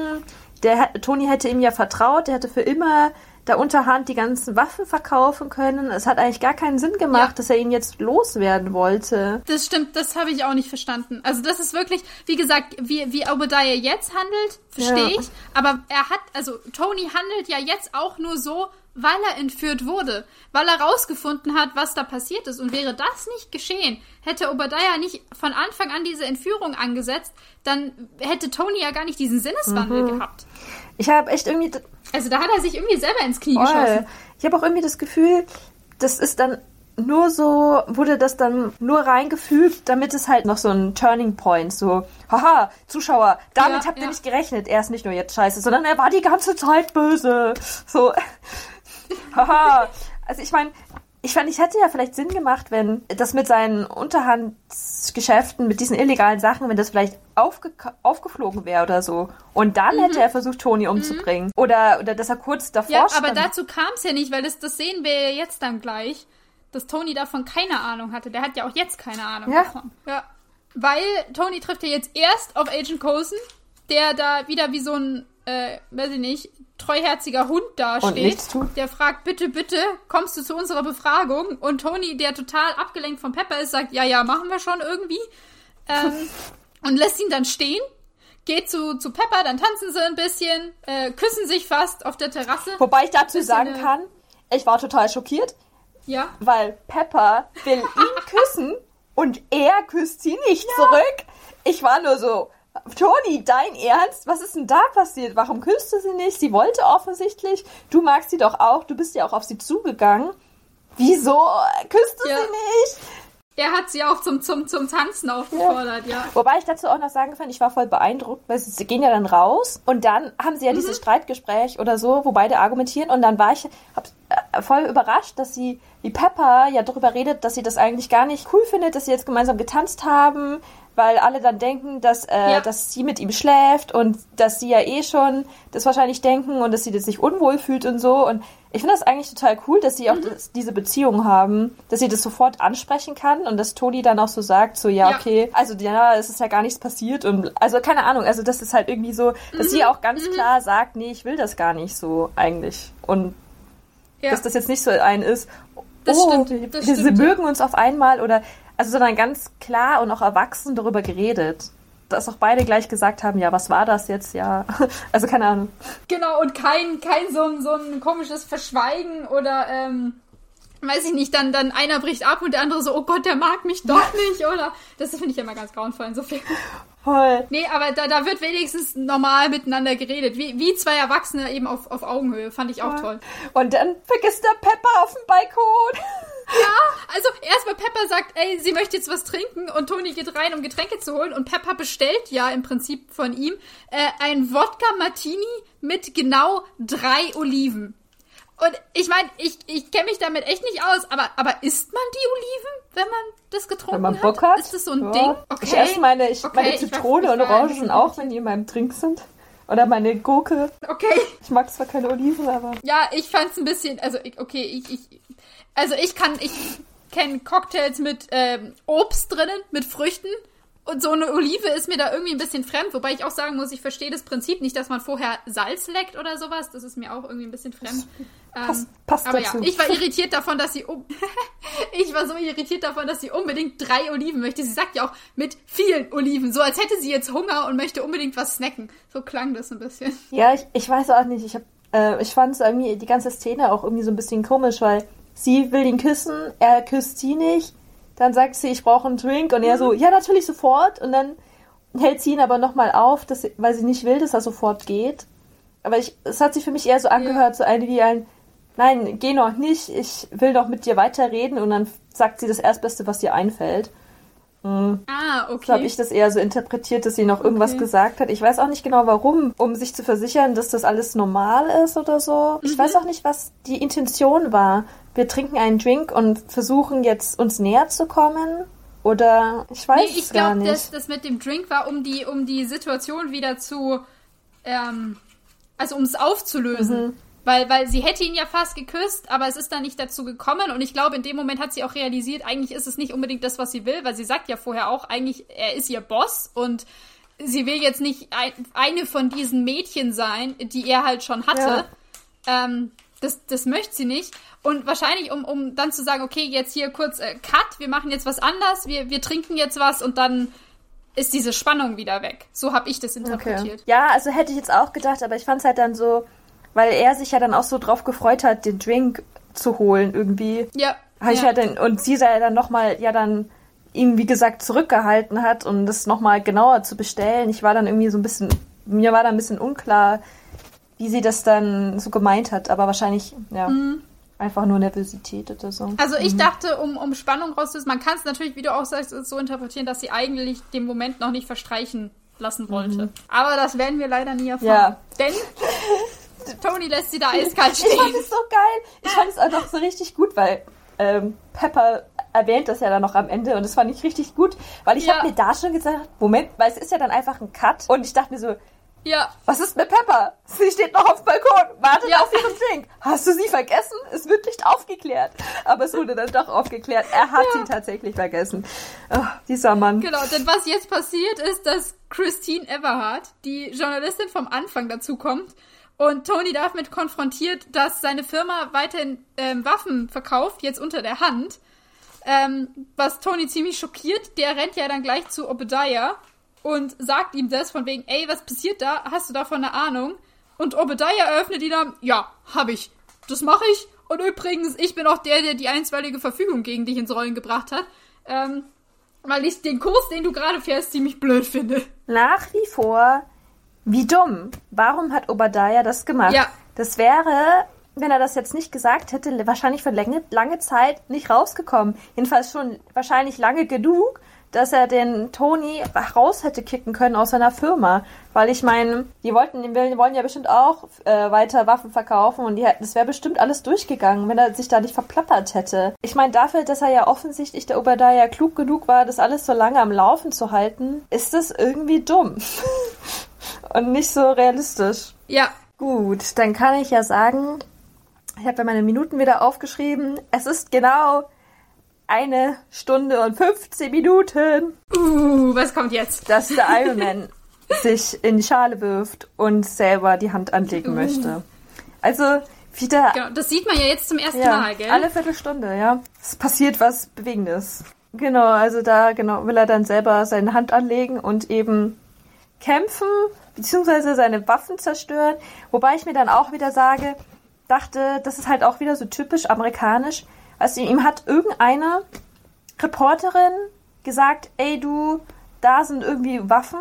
Und dann sieht er im, deine Waffen da, so ein Foto. Und dann sieht er eine Dokumentation im Fernsehen, wie da irgendwie so arme Kinder irgendwie Flüchtlinge sind und rumlaufen. Und schon denkt er sich, oh yeah, ja. ich fahre da jetzt hin und mach alles besser und bring diese bösen Dudes da um, die man da in diesem Video ja, sieht. Ja. Aber so, keine Ahnung, ob das auch wirklich so ist, weißt du? Das war ja nur eine Reportage. Wer weiß, was da eigentlich abgeht und ob er da jetzt wieder die dann auch alle abknallt, ob es den Leuten da jetzt auch wirklich besser geht, fraglich. Und irgendwie ist es halt auch wieder so diese Haut mhm. drauf Mentalität, so hast du einmal, also dass das jetzt alles dann super ist und irgendwie hilft, Ich weiß ja auch nicht. Also. Ja, weil, weil genau, weil er, er fliegt da jetzt hin und macht alle seine Waffen kaputt, die die haben. Und er tötet eine ganze Menge Terroristen. Ohne mit der Wimper zu zucken. Also der, der hat da keine Skrupel, auch Menschenleben zu nehmen. Und ja, es sind die Bösen und so weiter, aber man sieht da auch schon eine Szene, wo, wo ein ähm, Terrorist einen, einen von den Dorfbewohnern umbringen soll, der da schon Skrupel hat und nicht sofort abdrücken kann. Weißt du? Ähm, und ich dachte mir halt auch so, das sind im Endeffekt dann schon einfach Menschen, die, warum auch immer, in dieser Organisation gelandet sind. Mhm. Bestimmt auch nicht alle freiwillig. Äh, und Tony ist da einfach, weiß ich nicht, Rambazamba, da wird einfach alles wird da zu klein als Weil er in diesem, äh, im Fernseher das Bild gesehen hat von dem einen Bösewicht, den er auch hat. Und deswegen hat er automatisch gedacht, ja, genau. ja, die gehören da alle dazu. Aber vielleicht stimmt das ja gar nicht. Er ist ja da hingeflogen, da war dieser Typ ja auch nicht da. Das war ja irgendwie, waren da irgendwie ja. solche, keine Ahnung, Menschen, bewaffnete Menschen, die die anderen da, also diese Dorfbewohner unter Gewalt hatten. Aber getötet haben die die Dorfbewohner ja auch nicht. Man weiß eigentlich gar nicht, was die da eigentlich gemacht haben mit diesen Bewohnern. Also man mhm. sieht nur, sie mhm. sind bewaffnet und stehen da rum. Und wie du gerade gesagt hast, die Szene fand ich eigentlich auch richtig krass. Ich dachte irgendwie, er macht dann irgendwas, weil, weil die halten ja den Dorfbewohner wie als Geisel die Waffe an den Kopf und dann tut er ja, ja, irgendwie da seine Raketen los und zielt und schafft es dann jeden einzelnen von diesen äh, bewaffneten Menschen zu töten und ohne dass die Dorfbewohner da ähm, zu Schaden kommen. Aber das ist halt irgendwie schon ein bisschen krass. Ja, ja, ich fand's auch krass, weil auch wirklich ohne drüber nachzudenken, also äh, der, der tötet da ganz schön viele Menschen, ja. muss man sagen. Also ich meine, es passt natürlich zur Mentalität von vornherein rein, weil er ja eigentlich ja kein Problem damit hatte, Waffen zu produzieren und er auch gesagt hat, ja, gegen ja. die Nazis, da brauchten wir Waffen. Dass er jetzt auch kein Problem damit hat, die dann anzuwenden, passt eigentlich zusammen. Aber eigentlich sehe ich das Ganze ja, ich nicht fand, so positiv. Krass. Ja. Ja, genau. Ich, ich fand es nämlich auch nicht positiv, was man da sieht. Ja. Und es ist ja aber eigentlich eben, wie du gesagt hast, das erste Mal, dass wir Iron Man sehen. So richtig. Aber für mich ist das, war das kein positiver Auftritt, den er da hinlegt. Nee. Ist eigentlich wie diese Rächer, diese Selbsträcher, die mhm. dann irgendwie alles umbringen, um ihr Ziel zu erreichen, um ihre Rache zu erreichen. Weil im Endeffekt macht er ja nichts anderes. Gut, man sieht dann da den einen kleinen armen Jungen, der dann zu seinem Vater rennt, den hat er jetzt gerettet, aber das ist halt auch nur so eine subjektive ja. Wahrnehmung, die uns dann so präsentiert wurde nach dem Motto, ja, was er gemacht hat, war jetzt richtig. Aber das stimmt halt gar nicht. Genau, ja. Vor allem, der ist ja einmal hingeflogen. Nee, nee finde ich auch nicht. Ich sehe das auch absolut kritisch. Hingeflogen, alles umgebracht, dann hat er die Waffen noch in die Luft gejagt und dann fliegt er wieder davon. Das ist halt auch eigentlich auch nichts anderes, wenn man mal drüber nachdenkt, was Amerika damals auch in den ähm, Irakkrieg gemacht hat. Also keine Ahnung, nicht da geblieben, um die ja, Konsequenzen ja. auszubaden oder keine Ahnung. Also voll blöd. Aber gut, das ist halt auch von 2008 der Film. Ja, aber da, da bin ich absolut deiner Meinung. Das fand ich auch echt krass, das so zu sehen. Und das wird halt null hinterfragt. Ja, null. Von, von keinem da. Ist alles so, yay! Aber ja, hat, er, hat er super ja. gemacht, ja genau. Er hat das Richtige getan. Richtig. Das, so wird's verkauft. Weil, ja. typisch amerikanisch, die Familie wurde gerettet, das Kind. Ja, irgendwelche ja. Menschen in Not. Genau. Was ich jetzt noch interessant fand. Oh ja, ist, und er ähm, hat noch nicht mal. Er wird ja ah. jetzt äh, ich wollte jetzt zu den Kampfpiloten kommen. Da wollte ich auch. Ich wollte aber nur noch sagen, er hat halt auch gar keinen Versuch gemacht, mit denen zu reden. Er hat halt nicht verhandelt. Ja, nee, nicht mal. Ja, ja. Gut, vermutlich spricht er die Sprache auch nicht, könnte man zur Verteidigung sagen. Allerdings ist dann nicht der erste Weg drauf zu kommen. Ja, und bei den Kampfpiloten, das habe ich mir dann auch gedacht, diese ist wieder so richtig typisch amerikanisch. Die, äh, irgendein unbekanntes Flugobjekt Okay, keiner von uns. Erstmal abschießen. Ja, erstmal abschießen. Noch nicht mal angepinkt. Hey du, wer bist du eigentlich? Ja, sondern einfach abschießen. Und warum auch immer ist dann natürlich der Roadie da, weil er hat ja auch nichts Besseres zu tun. Hat er auch keinen Job. Also ich weiß nicht, ja, ist sein Job, aber ist er wirklich auch immer in diesen da, wenn, wenn die dann irgendein unbekanntes Flugobjekt finden? Ja, sehr unwahrscheinlich. Anscheinend. Anscheinend ist das, der ist auf Dienstbereitschaft, weißt du? Nee, aber was ich witzig fand, ist, ich weiß nicht, ob du darauf geachtet hast, wie die Piloten angeredet werden. Äh. Weil die heißen Whiplash 1 und Whiplash 2. Oh no, wirklich? Und ja, und Whiplash ist der Bösewicht, der Las La äh, Laserpeitschen-Dude aus Iron Man 2. Ach, Echt? Ja, das ist sein Name. Nein! Das ist sein, sein Bösewichtname ist Whiplash. Und ich glaube, das sollte eine Comic-Reference sein, dass sie die so genannt haben. Aber ist halt irgendwie weird, dass dann in, im, direkt im nächsten Film der Böse so heißt. Hm. Ja, aber also ich. Vielleicht halt auch, weil Whiplash heißt ja auch zurückschlagen. So von wegen, Ja. wir nennen das Flugzeug so, Ja. weil das schlägt zurück. Amerika, wir schlagen zurück, wir werden angegriffen, haha, ich schlag dich zurück und du stirbst. Ja, Ja, ja. aber das ist ja witzig. Genau. Aber da gibt's ich ja jetzt noch eine schöne Verfolgungsjagd, weil so ein unbemanntes oder unbekanntes Flugobjekt muss man ja erstmal abschießen und Iron Man lässt sich nicht abschießen und dann kommt's da zu einem kleinen Unfall. Aber zum Glück kann Tony den Typen noch retten. Ja, das habe ich mir auch gedacht. Natürlich hat der Typ keinen Fall- Fallschirm. Natürlich, natürlich muss er ihn auch noch retten. Und dann habe ich mir gedacht, dieser komische Armeetypi, Anführer, hat ja schon gesagt, nee, schießt, Ja. schießt das Ding ab. Obwohl Rhodey gesagt hat, ja, Ja. vielleicht lieber doch nicht, weil er da jetzt schon wusste, dass es der Iron Ja. Man ist. Hatte der andere schon den Befehl gegeben. Dann rettet Tony den Fallschirm. Typi. Und dann Und plötzlich sind alle fein damit. ja, und dann fliegt er einfach davon und alle jubeln. Aber eigentlich hat der andere Pilot eigentlich schon den Befehl bekommen, dass er ihn abschießt und wäre auch, also und der verfolgt ihn dann auf einmal nicht mehr, obwohl kein Gegenbefehl kommt. Und es ist irgendwie ein bisschen komisch, weil ist das einfach unter den Tisch gefallen? Hat man das vergessen? Äh, Was ist da passiert? Vermutlich, ja. Vermutlich. Jetzt gibt's ein kurzes Intermezzo, dass Obadiah auch, der eigentlich nach äh, Gulmira, glaube ich, also die, die Stadt, die da gerade von Iron Man kaputt gemacht wurde, oder die Waffen, die jetzt Ist zerstört das wurden. eigentlich alles im Irak oder im Iran? Also folgendes, der, der Film beginnt in Afghanistan. Und Tony wird auch in Afghanistan entführt, am Hindukusch, an diesem Gebirge. Und Gulmira ist eine fiktive. Ah. Also die, die gibt's nicht, nicht in echt. Das heißt, da weiß ich nicht, wo die liegen soll. Ich hätte es jetzt halt auch in die Gegend Afghanistan gepackt, weil wir halt davor schon sind. Ja, was hast du dir noch aufgeschrieben zu dieser Szene? Ich hatte dazu nichts zu sagen. Ja, einfach nur, dass da halt der Böse in Obadiah nochmal deutlich gemacht wird, weil der halt da jetzt hinreist und dann auch da alle Terroristen, die noch übrig sind, umbringen lässt. Hm, Das stimmt. Wobei auch nicht ganz klar ist, ob der böse Hauptbösewicht von den zehn Ringen auch umgebracht wurde.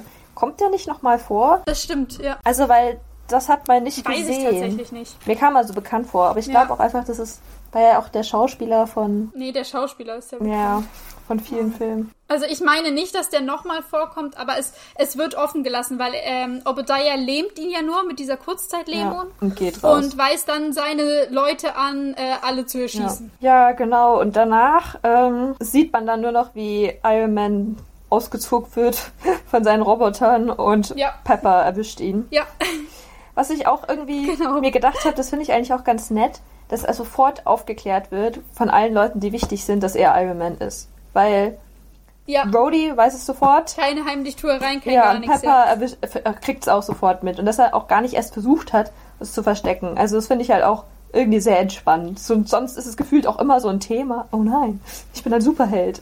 Es darf niemand erfahren. Und so, ja, kommt es gar nicht erst dazu. Finde ich auch sehr schön eigentlich. Das stimmt, das mochte ich auch. Ja. Weil sonst ist das immer so ein Act mit, ja, ja, mit dieser Heimlichtuerei. Und was Tony aber jetzt hier ja gleich eröffnet ist, ähm, dass er das, was er gerade gemacht hat, jetzt gleich nochmal machen möchte. Oder halt so schnell es geht nochmal. Also, dass er rausfinden möchte, wohin noch seine Waffen unter der Hand verkauft werden. Und ähm, deswegen äh, dann da auch gleich wieder hinfliegen will, um die wieder kaputt zu machen. Äh, das ist jetzt das, wie er sein Leben sieht. Also sagt er ja auch keine Benefizgalas mehr, keine Vernissage, nur noch die nächste Mission. Das ist gerade alles, was für ihn zählt und was ihm, was ihm wichtig ist. Das fand ich auch so komisch, weil ich mir dann auch so gedacht habe, woher kommt auf einmal dieses Militärische in ihm? Ich meine, da war ja vorher jetzt auch eher so, also jetzt eher egoistisch und auf einmal denkt er sich so nur noch die Mission zählt. Das fand ich auch ganz komisch. Also hat er so einen Rausch davon, dass er die ganzen Leute da umgebracht hat, dass er sich jetzt gedacht hat, ich bin jetzt der Held. so klingt's ein bisschen. Und es war dann auch irgendwie auf einmal so ein düsterer Ton, weil ich mir dachte, also davor war es ja eigentlich noch gar nicht so so dramatisch mit allem, aber nur, dass er jetzt erfahren hat, dass illegal Waffen verkauft werden und schon möchte er eigentlich jetzt sein Leben drauf verschwenden, dass er das jetzt immer hilft. Keine Ahnung. Oh, Leute umbringt. Ja, vor allem, also es ist halt auch nicht so richtig konsequent zu Ende gedacht, weil der richtige Schritt wäre doch zu sagen, ich guck jetzt, äh, dass keine Waffen mehr unter der Hand verkauft werden. Also ich unterbinde das, oder nicht? Also hätte ich jetzt gesagt, dass das, dass man das vielleicht als erstes angehen sollte. Aber gut. Er schickt auf jeden Fall Pepper los, ihm zu helfen. Dass sie sich, ähm, Ja, dass sie sich einschleicht. ja genau, dass, dass sie sich einschleicht und ähm, die ganzen Daten Ja. Ähm, Und kopiert davor, und ihm, ihm, ihm gibt. Ja? ja, und davor wollte sie dann sogar kündigen, was ich eigentlich ganz krass fand, dass sie also diesen Schritt gehen wollte. Nur weil, also sie Mhm. hat halt dieses Fanatische in ihm gesehen und auf einmal wollte sie dann auch kündigen, weil sie Angst hatte, dass er dann stirbt. Weil er ist auch irgendwie schon recht Ja, genau. Genau, weil er bittet sie um einmal. Hilfe und äh, dann, reali genau, dann realisiert sie eben, was, was das bedeutet und dann hat sie auch eben Angst, dass ihn das so zugrunde richten wird. Mhm. Und da wollte sie nicht mitmachen, das wollte sie nicht unterstützen. Im Nachhinein hat sie halt eigentlich auch recht gehabt. Aber sie tut's ja dann trotzdem, weil Tony auch so ein bisschen an ihr Gewissen appelliert und sagt, ey, Alter, du warst jetzt die ganze Zeit bei mir, als ich sau viel Geld hatte, weil ich Waffen verkauft habe.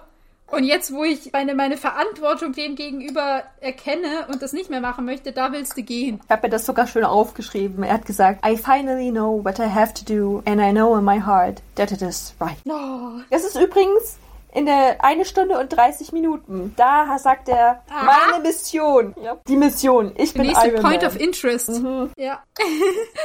und was ich jetzt auch so gut fand, ist, weil Pepper geht ja jetzt in. Ist, es ist Tonys Büro, oder? Ich glaube schon, Weil ja. das habe ich ja. mich nämlich gefragt, Also ob es Tonys oder Obadiahs Büro ist, weil also sie wird ja dann sofort erwischt und ich habe mich halt dann, ich habe das dann nicht ganz gerafft. Aber warum musste sie das dann so geheimnistuerisch sein? Warum konnte sie dann mit diesem USB-Stick das, also das die Sachen auch von Obadiah finden? Weil sie im, ähm, im, im Firmennetzwerk praktisch alle, alle Daten sich runtergezogen hat und dieses, dieses USB-Ding, was sie ja Das hat, gehackt, ja. das hat ja alles dekodiert. Deswegen konnte sie auch die kodierten Dateien von Obadiah aus dem Firmennetz Auf rausziehen. jeden Fall fand ich sehr schön, äh, wie sie die Zeitung über den USB-Stick gelegt hat, weil es ja dann total unauffällig war. Und wie sie den dann auch easy peasy mit der Zeitung rausziehen kann, ohne da hängen zu bleiben oder sowas. Ja. Also ich war sehr Und dann, beeindruckt also- von den Skills.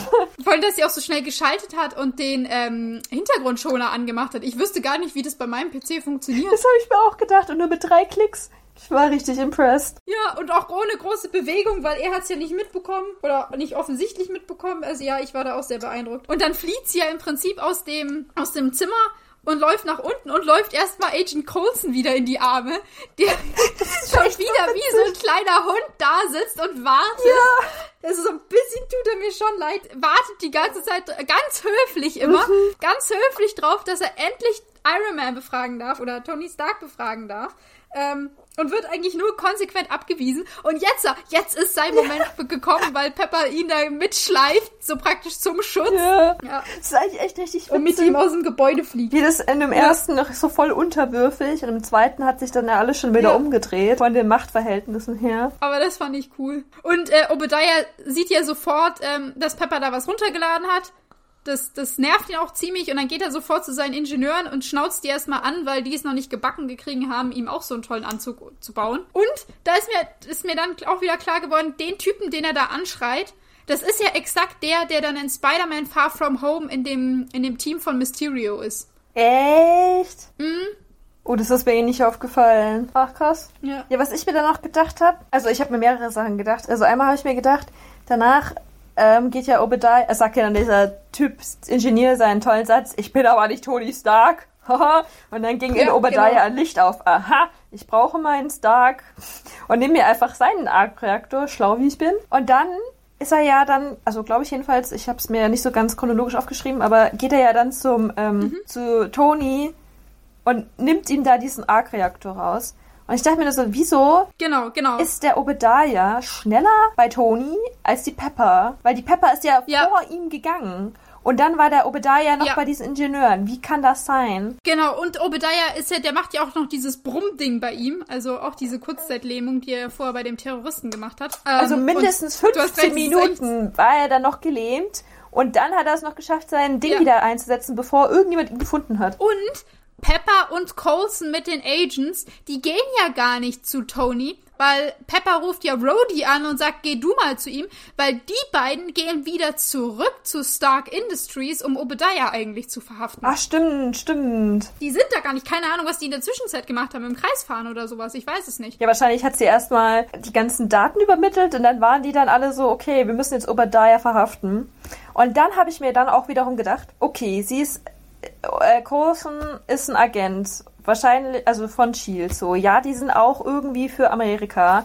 Warum helfen ja. sie dann trotzdem Pepper? Weil eigentlich weiß man ja nur, dass Obadiah dann den quasi Mord an Tony befohlen hat. Mehr weiß man ja eigentlich gar nicht. Mhm. Also warum denken die, wollen die den dann gleich verhaften? Weil eigentlich ist es ja gar nicht deren Sache. Es ist so ein bisschen auch wie, wie gerade das Problem, was wir mit, mit Tony hatten und Gulmira äh, dass, dass die da auch einfach sagen, okay, yo, dann machen wir das jetzt mal. Also, also ohne richtig das selber nachzudenken und zu überprüfen. Geil. Nicht mehr lange, wir haben es geschafft. Ja, wir sind fast durch, das stimmt. Weil Obadiah holt ja jetzt so ein komisches, kreisrundes Schneideding aus der Tasche, mit dem er Tonys Arc-Reaktor rausholt. Wie auch immer das geht. Vor allem hat es natürlich auch die perfekte Maße, dass er das direkt drauf tun kann und so richtig schön rausziehen. Ja. Das, war, das sah natürlich sehr elegant aus, aber auf der anderen Seite Warum hat er das? Ja, vor allem, er hat diesen Reaktor in Tonys Brust nur ein einziges Mal gesehen. Und das war nach der Pressekonferenz, als Tony gesagt hat, wir machen jetzt keine Waffen mehr. Da hat er für eine Sekunde einen Blick da drauf geworfen. Also es ist schon irgendwie unwahrscheinlich, dass er dann wusste, ah, okay, das ist so und so groß und da brauche ich jetzt das und dieses Teil und dann kann ich das da rausziehen. und vorher noch das T-Shirt durchschneiden, weil das hat es ja auch noch gemacht. Das habe ich mir aber auch gedacht, als ob es das T-Shirt durchschneiden kann. Was ist denn das? Ist das irgendwie so ein Laserding? Mhm. Ich hätte einfach das T-Shirt ausgezogen. Es dampft ja auch, als er das raus ist. Es ist, brennt irgendwie dieses Loch in das T-Shirt rein. Krasses Ding. Dafür, dass es einfach nur aussah wie irgend so ja. Kreis mit, keine Ahnung, Scheren. Also war, war echt krass. Und vor allem, er klaut das Ding ja aus Tony raus, weil er ja, also weil seine Ingenieure es nicht gebacken kriegen, das nachzubauen, zu replizieren. Und deswegen klaut er das jetzt von Tony, damit er damit seinen eigenen Anzug mhm. befeuern kann. Und er nimmt es raus und Tony sieht sofort, halbtot aus. Ja. Also, also was wir vorhin schon geredet haben, als ob in dem Moment im Prinzip sein Herz aufhört zu schlagen und er jetzt jede Sekunde stirbt. Ja. Er ist auf einmal drei Lichten gedunkelt, meliert, ja. sein Schweiß ja. steht überall und er ist nur so, ich bin tot, du hast mich hintergangen. Ja, ja, der schleppt sich dann so mit aller, allerletzter Kraft gerade noch so in, ähm, in den Keller runter, er kann damit mal er gehen. Er kann einfach noch nicht mal ja, gehen. Genau. Was? Also es nimmt ihn sehr mit. Ich meine, okay, er wurde gerade eben Kurzzeit gelähmt und die Lähmung lässt wahrscheinlich jetzt gerade wieder nach, mhm. aber er sieht trotzdem so, so fast tot aus und das kann ich nicht nur dieser, diesem Lähmbrummteil zuschreiben. Ja. ja. Das hat einfach irgendwie nicht so viel Sinn gemacht. Ja, vor allem dann kommt ja Rhodey rein und findet ihn halbtot am Boden liegen. Obwohl er schon dieses den, den alten Reaktor eingesetzt hat. Und dann hilft er ihm in diesen, in, also in seinen, in seinen Anzug rein. Und dann geht es ihm ja wieder, also dann ist es ja wie ausgewechselt. Dann, dann geht es ihm ja wieder top. Ich habe auch gedacht, er findet ihn am Boden. Tony macht gar nichts. Dann kommt er, fasst ihn an und auf einmal ist Tony, wo ist Pepper? Und dann steht er auf. Und so als ob ja. er auf einmal ihm jetzt ja. erst eingefallen ist, nachdem er, weil er weiß, wie lange auf diesem Boden da lag. Ich meine, Obadiah hat ihm ja sofort mhm. gesagt, ja, schade, jetzt muss ich Pepper wohl doch auch umbringen. Also da hätte er doch schon ja. vorher mal irgendwie in die Pütte kommen können und seinen Anzug anziehen können. Ich weiß auch nicht, irgendwas machen können, die Pepper ja, anrufen oder können. Jetzt mal, jetzt mal eine ganz abgehobene Idee, okay? Ganz abgehoben, aber also er konnte ja reden. Er hätte ja auch vielleicht Jarvis Anweisungen geben können. Der kann doch safe Leute anrufen. Stimmt. Weißt du? Er könnte auch also, einfach sein Telefon rausnehmen. So. Aber stimmt, ja. Ja, aber selbst wenn er das nicht mehr schaffen würde, wenn, wenn dafür die Lähmung noch zu stark oder er keine Kraft oder sowas, also wenn das alles noch wäre, hätte er doch wenigstens noch mit Jarvis reden können und der ruft ähm, entweder Rhodey oder Pepper oder die Polizei vielleicht. Also ist doch wurscht irgendwen an. Also wäre doch nur eine Option gewesen. Aber gut, da hat er nicht dran gedacht, er wollte ja unbedingt in seinen Anzug rein. Weißt du, was ich mir übrigens auch noch gedacht habe? Also ich stimme dir übrigens sehr zu. Mhm. Aber was ich mir auch noch gedacht habe, also Obadiah hat ja dann dieses total tolle Arc-Reaktor-Ding, geht dann zu seinem äh, total eigenen Anzug, und kann es dann natürlich genau, passgenau in dieses Loch reintun, weil er ja genau wusste, wie groß mhm. das ist, obwohl er es nur einmal gesehen mhm. hat.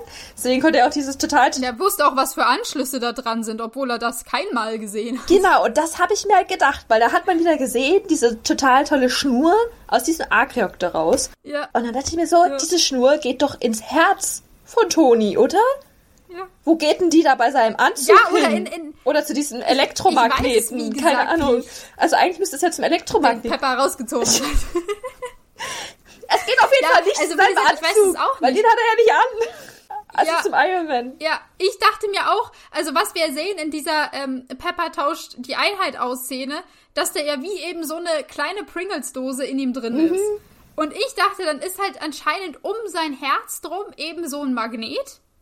Und da drüber habe ich gedacht, ist sowas wie eine Platine oder sowas, an die man so Sachen anstöpseln kann. Hm. Allerdings wurde ja der Magnet irgendwie auch rausgezogen. Also, ich weiß es nicht. Also, in, in meinem Kopf ist zwischen dieser Pringles-Dose und dem Herzen eine Trennwand. In meinem Kopf. Aber ich weiß es auch nicht. Wie gesagt, das Ganze erschließt sich mir noch nicht so. Es würde. anatomisch funktioniert. Ja, es würde mehr Sinn machen, wie du das beschreibst. Es klingt klug. Also ich glaube nicht, dass, dass Pepper dieses Ding rausgezogen hat und dann drunter das schlagende Herz gesehen hat. Du dumm, du dumm, du dumm. So habe ich mir das immer vorgestellt. Deswegen habe ich mir auch so gedacht, was fasst die dann da noch rein? Ich meine, so viel Platz ist da jetzt auch nicht mehr in seinem Brustkorb. Also weiß auch nicht.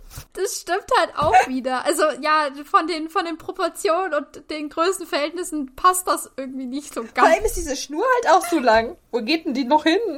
Ja. Auf jeden Fall Aber sehr praktisch, dass ja. das dann in diesen Anzug, den sich der Obadiah da gebaut hat, dass das genau irgendwie da reinpasst. Und dann natürlich sofort ja, funktioniert. Ja. Und kompatibel ist, ja genau.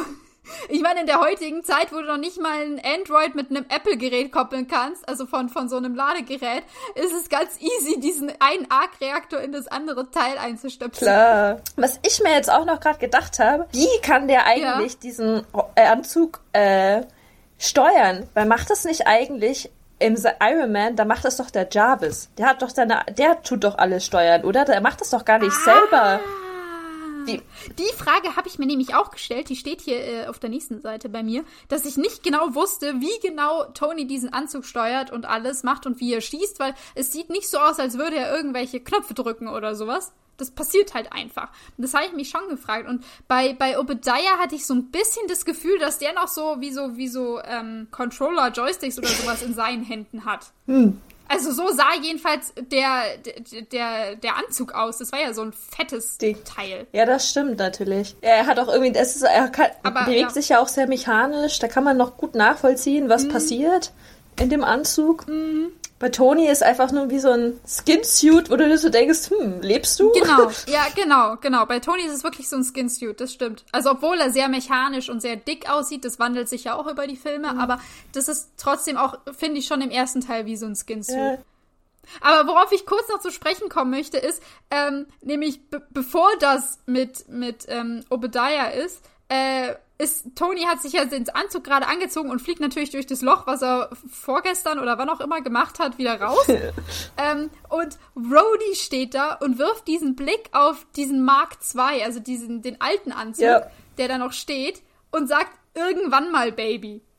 Ah, und, in Englisch ja, sagt er wissen, next time. Ah, okay. Mhm. Äh, und wir wissen ja, in Teil 2 wird er ja War Machine und schlüpft in diesen Anzug.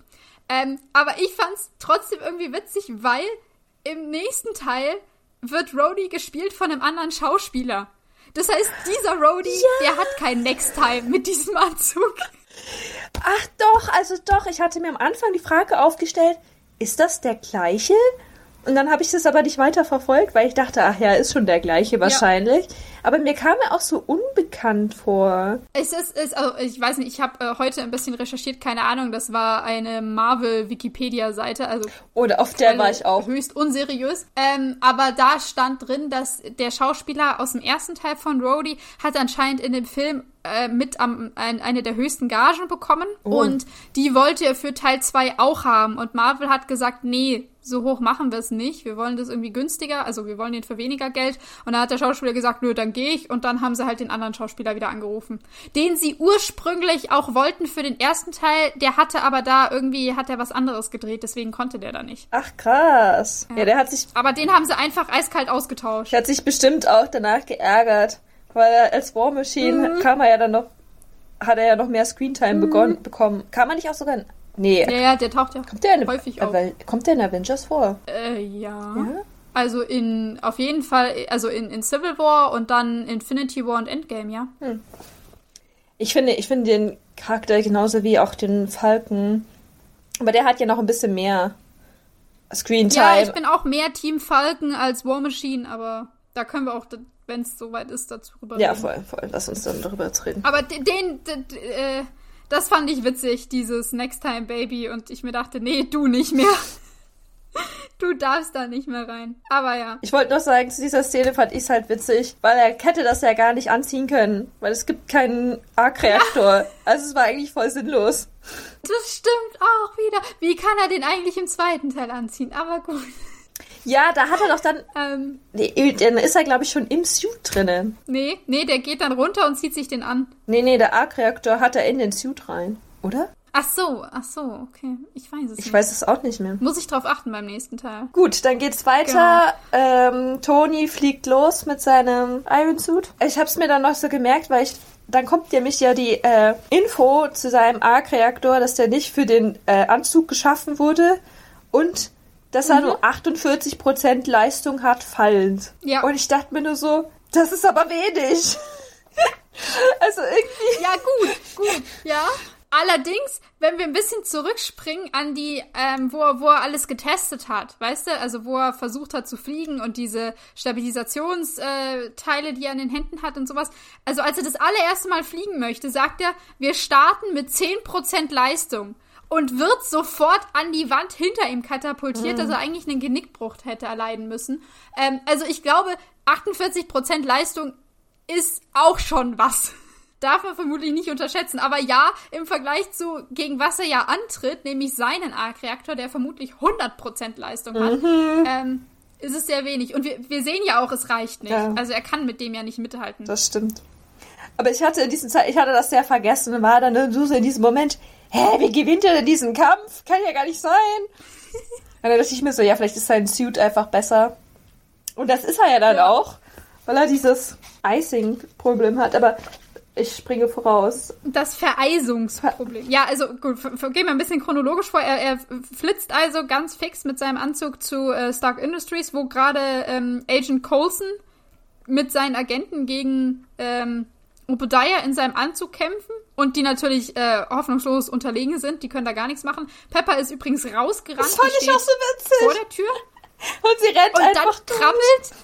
Ja, ja, und dann krabbelt Obadiah in seinem Anzug, der gräbt sich wie so ein Maulwurf aus der Erde raus.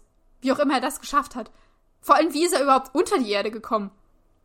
Weil es sah, also ich habe das nicht so wahrgenommen, als wären die mal wo runtergegangen in den Keller oder sowas. Ich weiß es. Also die Frage kam mir nur, also plötzlich, plötzlich gräbt er sich aus dem Boden raus, taucht direkt vor Pepper auf und will sie im Prinzip abknallen, aber dann kommt ein Glück Tony und äh, die beiden kämpfen miteinander. Es geht übrigens und genau eine Stunde dann, 45. Sorry.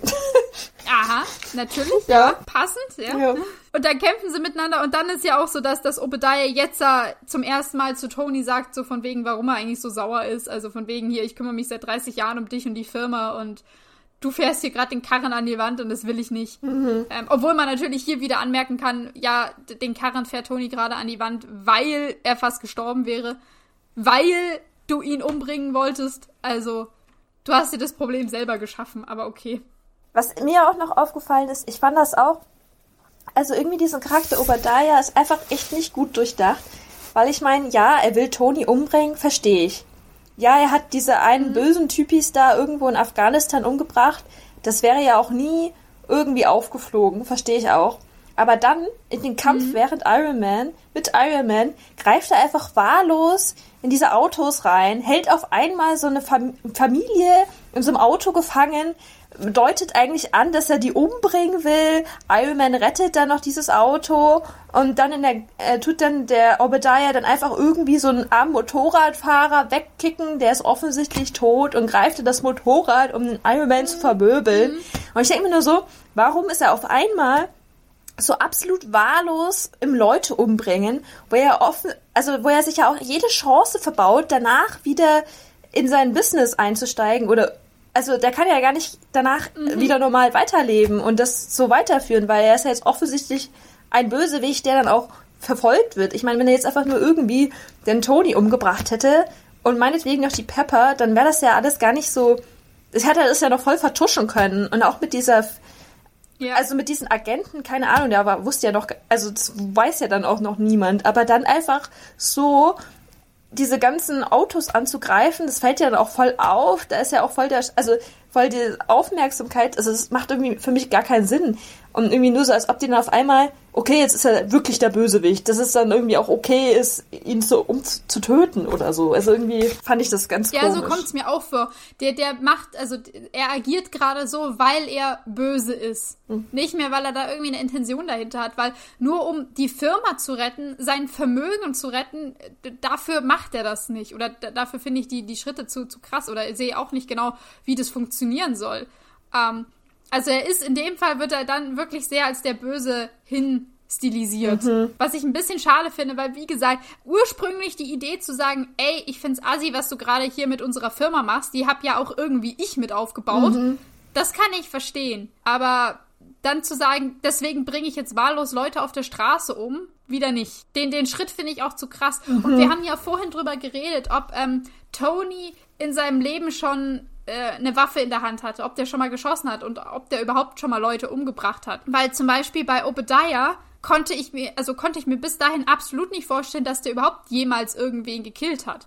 Heul. Also ja, er geht zwar zu diesen Terroristen hin und sagt, die könnt ihr jetzt umschießen, aber es ist ja noch mal was anderes, das tatsächlich selber zu machen. Also er ist bestimmt auch kaltherzig und sowas, aber ähm, dieses wirklich zu sagen, ich bringe jetzt jemanden um, das habe ich ihm nicht zugetraut. Also so abrupt halt, weil er war ja noch nicht mal mhm. wirklich in die Ecke gedrängt. Er hätte ja noch alles irgendwie rumreißen können.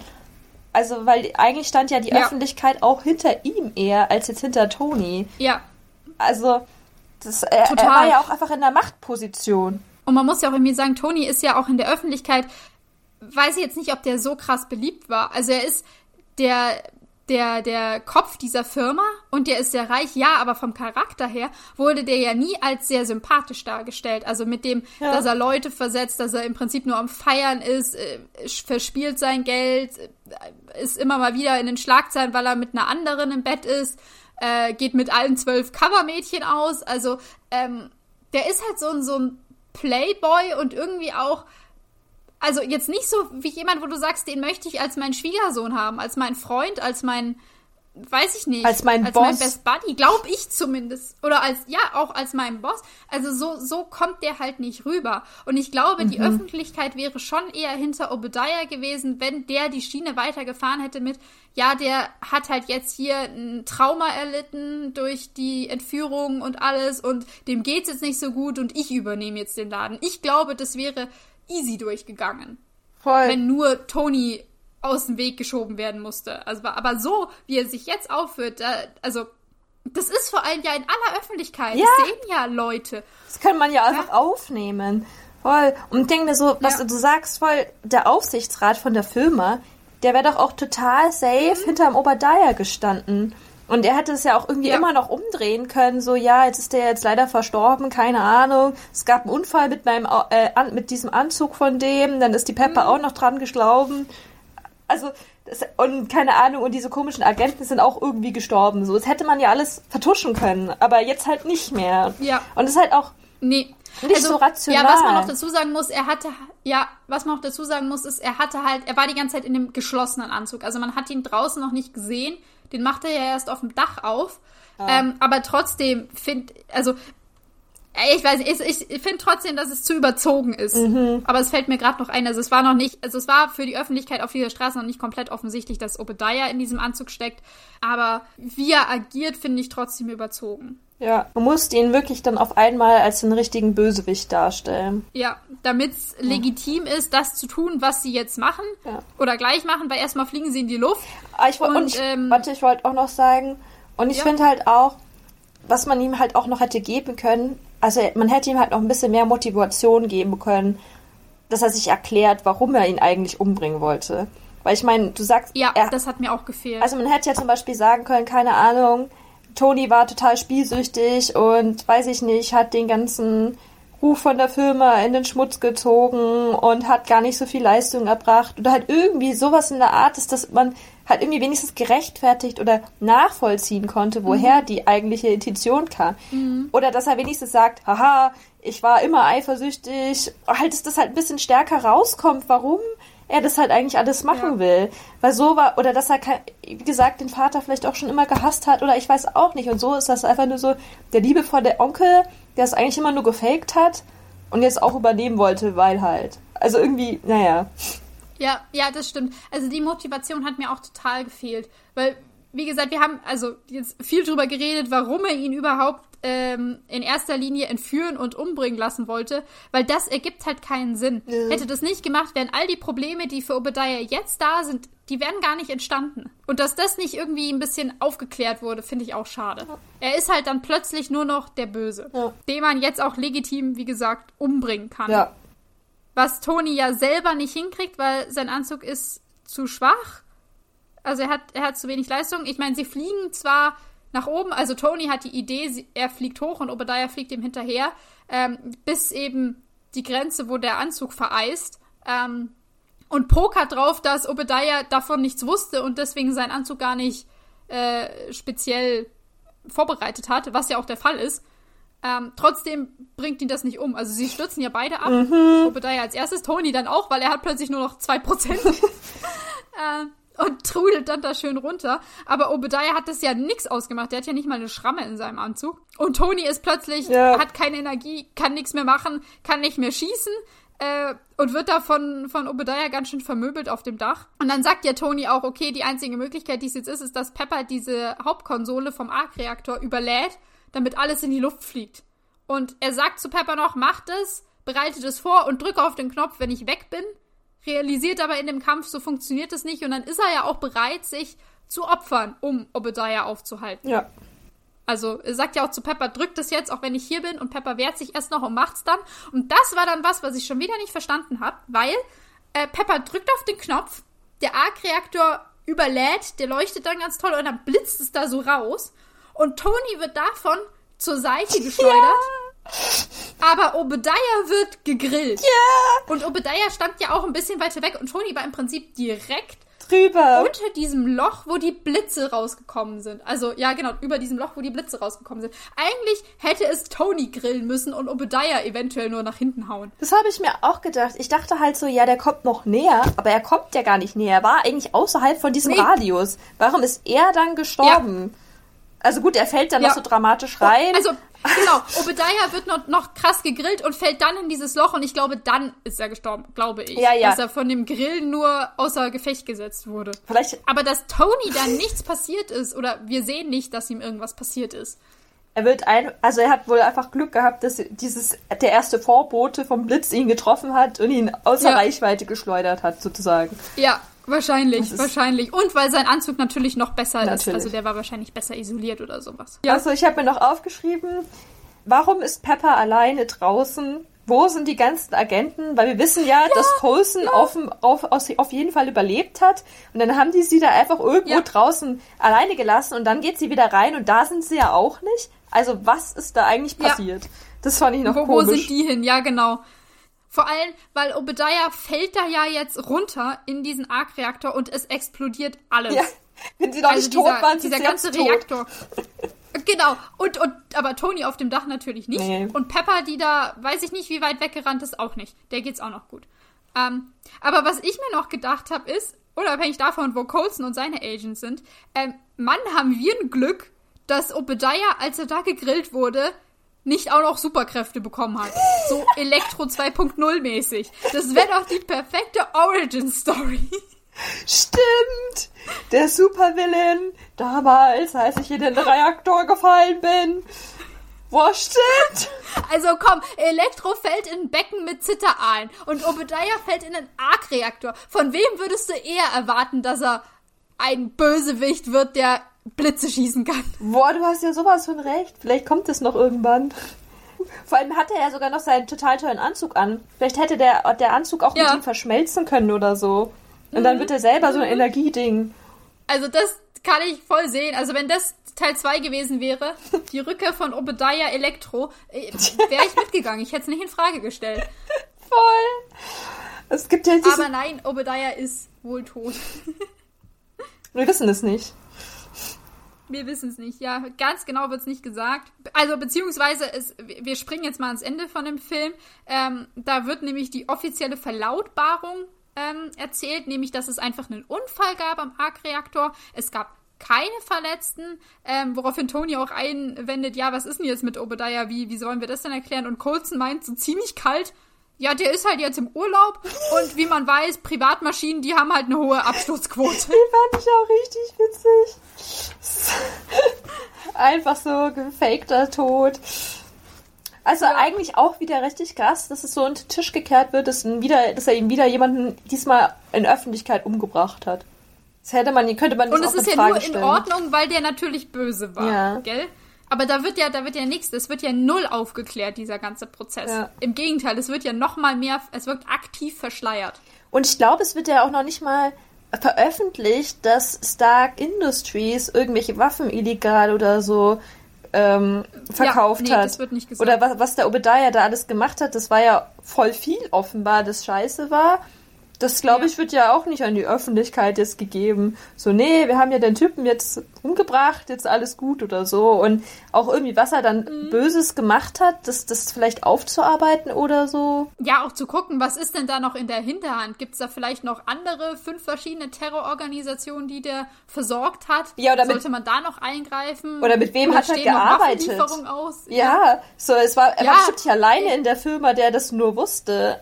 Er muss ja andere noch Ja, oder auch haben. mit welchen, mit welchen Organisationen hat der da zusammengearbeitet? Vielleicht hätte man da noch irgendwas offenlegen können oder sowas. Aber ja, hatte ich auch nicht das Gefühl, dass das jetzt uh, nochmal aufgegriffen wird. Es soll auf jeden Fall noch gesagt werden, dass ein, ein Bodyguard in einem Anzug aufgetaucht ist und den Tag gerettet hat, im Prinzip. Dass der da das Gröbste verhindert hat. Das ist ja die offizielle Verlautbarung, die auch durch Shield, ähm, ja, gegeben wird, die soll ja Tony vorlesen. Und zu Recht sagt Tony, äh, ist euch das klar, was ihr da gerade sagt? Also so ganz logisch klingt das nicht, so ganz nachvollziehbar weiß ich jetzt nicht. Ja, so eine richtige durchdachte Geschichte war das auf jeden Fall nicht. Also hätte sich eh jeder gedacht, dass er ist Iron Man. Aber ich habe mir noch ähm, aufgeschrieben, ich fand es richtig witzig, dass ähm, Tony selber dieses Trope angesprochen hat dass er doch jetzt ein Superheld ist zu Pepper mhm. und dass er äh, doch auch ein Girlfriend braucht, das wild and conflicted ist and who knows my true identity und ich fand es einfach irgendwie nur so richtig witzig, weil es ja einfach fast auf alle Superheldenfilme zutrifft ja. und dass er es halt offen ja. ausspricht und dann fand ich es halt auch noch richtig witzig, dass die Pepper dann gleich aufgeklärt hat, hallo, dieser schöne Abend, wo du mich alleine gelassen hast auf dem Balkon. Ja, genau. ja, so viel zu deinem Girlfriend hier. Ja, voll. Und ich glaube, ist nicht auch in dieser Szene, dass sie dann noch am Ende zu ihm sagt, You're all that I have too? Also das, was er ihr ja früher ja. gesagt hat, ja. so du bist all, alles nur, was ich habe, dass sie ihm das zurücksagt. Genau, das, das erwidert sie, das sagt sie zu ihm zurück, genau. Was ich halt eigentlich fast noch schöner finde als so eine Liebeserklärung, weil ja, Oder trauriger, je nachdem, wie man es betrachten möchte. Ja. ja. Nee, aber das fand ich auch gut, weil das halt auch so eine Verbundenheit zwischen den beiden nochmal zeigt und welche Art von Beziehung sie halt haben. Ja. Weil es halt nicht nur ist, eben, wie gesagt, seine Sekretärin, mit der er halt was hat. Und auch nicht nur fand so seine erste Liebe oder auf die er jetzt so steht, sondern mhm. nein, sie ist einfach die einzige emotionale Person, also die, zu der eine Ver Verbindung, eine Bindung aufgebaut ja. hat eigentlich. Ja. Ist jetzt egal, ob sie jetzt zusammen sind oder nicht, sie ist trotzdem so seine einzige Familie und offenbar auch genau. andersrum, weil er hat einfach niemand genau. anderen. Alle sind tot und niemand vertraut. Beziehungsweise haben sich gerade rausgestellt, als dass sie ihn umbringen wollten und dann hat er sie umgebracht, also. Ja, und Rowley kann man jetzt irgendwie auch nicht wirklich zählen, der ist ja irgendwie mal da, mal nicht da, keine Ahnung, eher so ein Kumpel. Ja, und Happy ist halt der Leibwächter, mit dem man mal manchmal ein bisschen Spaß hat, sich so Rennen liefert und sowas, aber da war jetzt auch nicht gerade die tiefgreifende Beziehung. Obwohl in den späteren Filmen wird angedeutet, dass die irgendwie enger sind. Weil, aber das passiert ähm, vielleicht erst noch. Ja, aber ja, okay, es kann auch sein, stimmt, weil es kommt mal so ein Kommentar von wegen, dass Happy ja auch den Verlobungsring die ganze Zeit trägt über die Jahre, dass der den verwahrt. Und das würde, würde Tony ja auch nicht irgendwem geben, denke ich mal. Oh. Ich habe da noch was zur Verlautbarung aufgeschrieben, mhm. Weil ich das irgendwie witzig fand. Weil man hat ja dann, also er steht ja auf dem Podest und will das dann alles so vorlesen. Mhm. Und dann sieht man ja eigentlich ähm, diese ganzen Reporter, diese Massen, die ihm zuschauen. Und ich fand ja. das irgendwie so witzig, dass natürlich die einzige Frau, die man wirklich sieht, die vorne sitzt, alles andere sind Männer, weiter hinten im Gedränge sind dann noch andere Frauen. Alle anderen sind in schwarz. Und die einzige Frau ist in einem grauen Anzug und ist natürlich auch als einzige gefühlt, hat sie blonde Haare und sticht voll raus, mhm. ist die eine mhm. Reporterin, die man den ganzen Film aus durchaus sieht. So irgendwie mal ja. so typisch, so als ob. Und ja. sie ist auch die einzige, die dann irgendwelche Fragen stellt. Also ist natürlich irgendwie cool, dass sie dann als intelligent dargestellt wird, aber irgendwie ist sie halt auch einfach die einzige und alles andere sind Männer. Und sie sticht ja nochmal heraus, weil Tony macht ja den Satz im Prinzip aus dem ganzen Film, ähm, dass er die Verlautbarung nicht vorliest, sondern sagt, die Wahrheit ist, ich bin Iron Man, I am Iron Man. Ähm, mhm. Und die ganzen Reporter, die, die stürzen ja sofort praktisch auf ihn. Die springen ja auf, sind so, boah, was? Nur, nur unsere Christine Eberhardt, die bleibt die Ruhe selbst und sitzt da so von wegen, ja, habe ich mir doch gedacht. ich weiß auch nicht, ob man ihren Charakter jetzt mögen soll oder nicht. Ich fand sie tatsächlich sehr unsympathisch und mochte sie nicht. Aber eigentlich ja. weiß ich nicht, warum sie so dargestellt wurde, weil an sich, also ich weiß nicht, wie es dir ging, aber irgendwie an sich ist sie ja voll die coole Person, die ihn hinterfragt, die klug ist, aber irgendwie, finde ich, wird sie sehr unsympathisch dargestellt. Ich weiß ja, nicht. Ja, weil sie so ein bisschen dargestellt wird, als würde sie sich auch für was Besseres halten oder auf so einer höheren moralischen Ebene oder irgendwie sowas, weil sie diese Sachen aufdeckt, weil sie Tony hinterfragt, weil sie ihm zeigt, ey, Alter, deine Firma verkauft hier Waffen und sowas. Ähm, ja, ich weiß, was du meinst. Sie kam mir auch nicht sehr sympathisch vor. Ich bin mal gespannt, wie es im zweiten ist. Ich weiß, da kommt sie nämlich auch noch mal vor. Relativ kurz, aber da ist sie auch zu sehen. Ich finde es auf jeden Fall irgendwie ein bisschen ungerechtfertigt auch, weil irgendwie ohne sie hätte Toni auch gar nicht herausgefunden, dass Obadiah ihm verraten hat, so. Also keine Ahnung, ja. wenn er das rausgekriegt hätte. Vielleicht nie. Er kümmert sich ja nie, eigentlich gar nicht um Nachrichten oder sonst mhm. irgendwas. Und irgendwie. Das stimmt, eigentlich ist sie schon ein bisschen eine Schlüsselfigur. Also sie hat schon einen wichtigen äh, eine wichtige Aufgabe in diesem Film, um, um die Story auch weiterzubringen, um Tony weiterzubringen. Aber ich habe irgendwie schon das Gefühl gehabt, das war dann auch irgendwie eher so, am Ende auch fragt sie ja dann noch diese Frage und so, hä, das kann doch gar nicht stimmen. Und um, um ihr noch eins so auf den Deckel zu geben, so. Also irgendwie, das mhm. war eher so mein Vibe, den ich dann davon hatte, dass er das noch gesagt hat, ja, so, ja, jetzt erst stimmt. recht irgendwie. Also eher so ein Angriff, den man jetzt abwehren muss.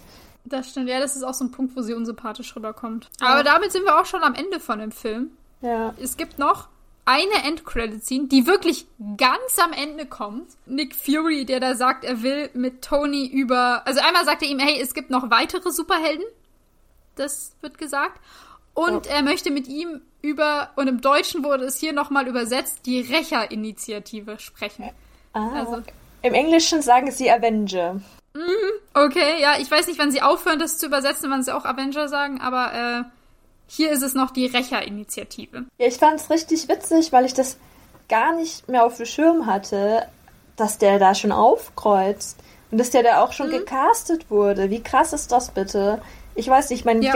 der Avenger, wann ist denn da rausgekommen? 2013?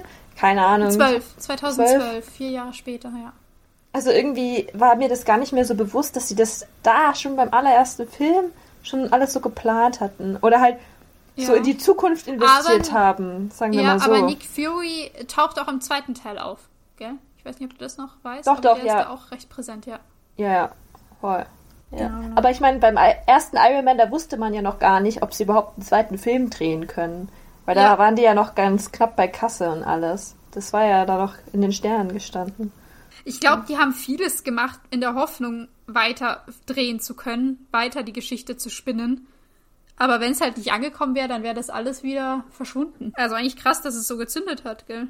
Ich habe mir noch aufgeschrieben, was ich noch sagen will. Ich finde es eigentlich ganz witzig, dass sich Tony nicht an das hält, was das Militär, also Shield, ihm sagt. ja.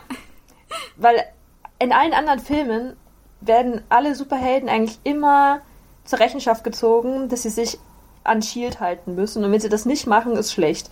Und eigentlich, mhm. oder das ist dann irgendwie eher so, sich darüber hinwegsetzen, wird eigentlich, also wird ja eigentlich gar nicht, also äh, wie sagt man, unterstützt oder so. Also gut, es geht ja auch andere thematische Fragen darum, aber halt, ich fand es irgendwie ganz interessant, dass er von Anfang an das irgendwie so macht und sein eigenes Ding durchzieht. Ich glaube, deswegen mag, mag man ihn vielleicht auch, weil er halt mhm. irgendwie so seinen eigenen Charakter einfach durchzieht. Ja, nee, ich fand's auch, äh, ich glaube, in dem Moment hat ihn ja auch so ein bisschen sein Stolz gepackt, weißt du? Er wusste, er hat das alles geleistet, er hat diesen Anzug entworfen, es war er, er alleine. Ja. Und jetzt soll er hier vorlesen, das war irgend so ein Typ, der zum Glück da war Nee. Und auch die Vorstellung so, ich bin jetzt ein Superheld, ich habe einen Superheldennamen, yeah. ich heiße Iron Man. Auch wenn er natürlich betont, dass der Name kompletter Quatsch ist, weil es ja eine Gold-Titanium-Legierung ist, die er da drauf hat. Aber ich glaube, das hat ihn so gecatcht in diesem Moment und er wollte das einfach so sehr. Und dann sagt er halt, ja, also, ist er ja auch davor irgendwie gewesen, so nicht so richtig über die Konsequenzen nachdenken, einfach zu sagen, wie es ist, ich bin Iron Man, fertig. Mhm. Aber irgendwie macht ihn das halt auch so sympathisch und menschlich. Ja. Weil ich, ich würde halt auch so handeln. Also keine, also vermute ich mal. Ich glaube, ich wäre dann so, oh mein Gott, ja, ich will auch, dass alle Welt weiß, dass ich was Cooles gemacht habe. Ich will auch ein Held sein, ja. Ich meine, wer denkt jetzt schon, oh, ich muss jetzt an meine Konsequenzen denken. Ich habe jetzt auf einmal Verantwortung und Macht. Weil irgendwie, ja. also er hatte ja Macht schon vorher und eigentlich Verantwortung auch schon, aber mhm. halt irgendwie, ja. Und vor allem, weil er halt auch nicht vorher, finde ich, der Held-Typ war. Also ist er jetzt eigentlich auch immer ja. noch nicht, aber halt ja, noch nicht so ganz, deswegen ja. ist es auch so, dass es ihn, dass er es beweisen wollte. Er muss ja wollte. jetzt erstmal lernen, was es heißt, Iron Man zu sein, im Prinzip. Stimmt. Und was es mit sich bringt. Das kommt ja jetzt dann. Ach ja. Das war Iron Man. Das war Iron Man. Wie hat's dir denn gefallen? Ja, also ich finde den Film toll. Ich, ich ja. Habe ihn mir jetzt wieder angeguckt und ich war so, ach, ich weiß schon, warum ich so ein Fan war. Ich, ist auch einfach ja. mein Lieblingscharakter. Ach, ich, ich liebe den Robert Downey Jr. einfach und irgendwie, es ist einfach so sympathisch. Man kann ihn gar nicht nicht mögen. Ich weiß nicht, wie man ihn nicht mögen kann. Und irgendwie, der Film hat auch so viel Klasse. Auch wenn wir jetzt viel kritisiert haben, ist es halt einfach mhm. voll der gute Superheldenfilm. Da ja, gibt es eigentlich fast wenig die dem ersten das Wasser reichen können. Also auch einfach noch an so viel Charme. Erster Film. Ja. Weil ich erinnere mich dran, es gibt viele erste Filme von Superhelden, die irgendwie. Äh, Hulk! Also jedenfalls in meiner Erinnerung. und ich fand es jetzt auch interessant, weil ich habe den Film halt seit Ewigkeiten nicht mehr gesehen. Ja, ähm, ich auch. Und ich weiß noch, ich konnte früher mit Iron Man nicht so viel anfangen. Das war nie mein Lieblings hält. Hm. Ähm, und auch mit den Iron Man-Filmen war ich nie so komplett, es waren gute Filme, aber da war ich nie so richtig bei der Sache. Und ich habe den Film jetzt wieder gesehen und ich bin voll mitgegangen. Also ich fand den richtig toll, auch wie er aufgezogen ist, wann was passiert. Ich habe nicht drauf geachtet, aber als du das jetzt immer gesagt hast, mit das ist passiert in der Minute und dann nach einer halben Stunde ist das und nach einer Stunde ist das, das passt irgendwie, weil das halt auch alles so läuft. Und das mhm. finde ich ziemlich gut. Ich mag die Charaktere. Ich mag die Beziehungen untereinander. Der Film ist nicht überladen. Alles greift so irgendwie. Ähm, ich finde es auch toll, dass halt immer so verschiedene Elemente wieder aufgegriffen werden. Dass halt Colson dreimal dasteht wie so ein begossener Pudel im Regen und wartet, bis er endlich drankommt. Und am Ende hat es dann einen Sinn, dass er da ist. Ja. Fand ich gut. Und ja, also es, es gefällt mir ziemlich. Es ist halt irgendwie in sich geschlossen und äh, ja, der altert recht gut irgendwie. Ja. Also ja. ist jetzt nicht so, dass man sich nur in dem Moment gut fand, sondern ich fand den immer noch schön anzuschauen. Er ist auch nicht so überladen mit Special-Effekten wie die neueren Filme, was ich teilweise schon echt mhm. sehr anstrengend finde, wo du dann nur mhm. Action hast oder so. Gleichzeitig ist auch nicht zu viel Gerede.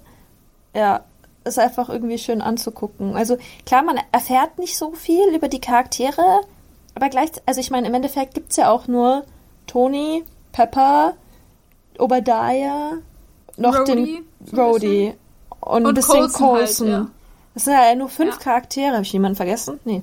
Also, es sind ja eigentlich auch voll wenig. Also, es ist eigentlich ja eigentlich sehr auf Tony reduziert, aber irgendwie trägt Es es, ist sehr trotzdem. überschaubar, ja.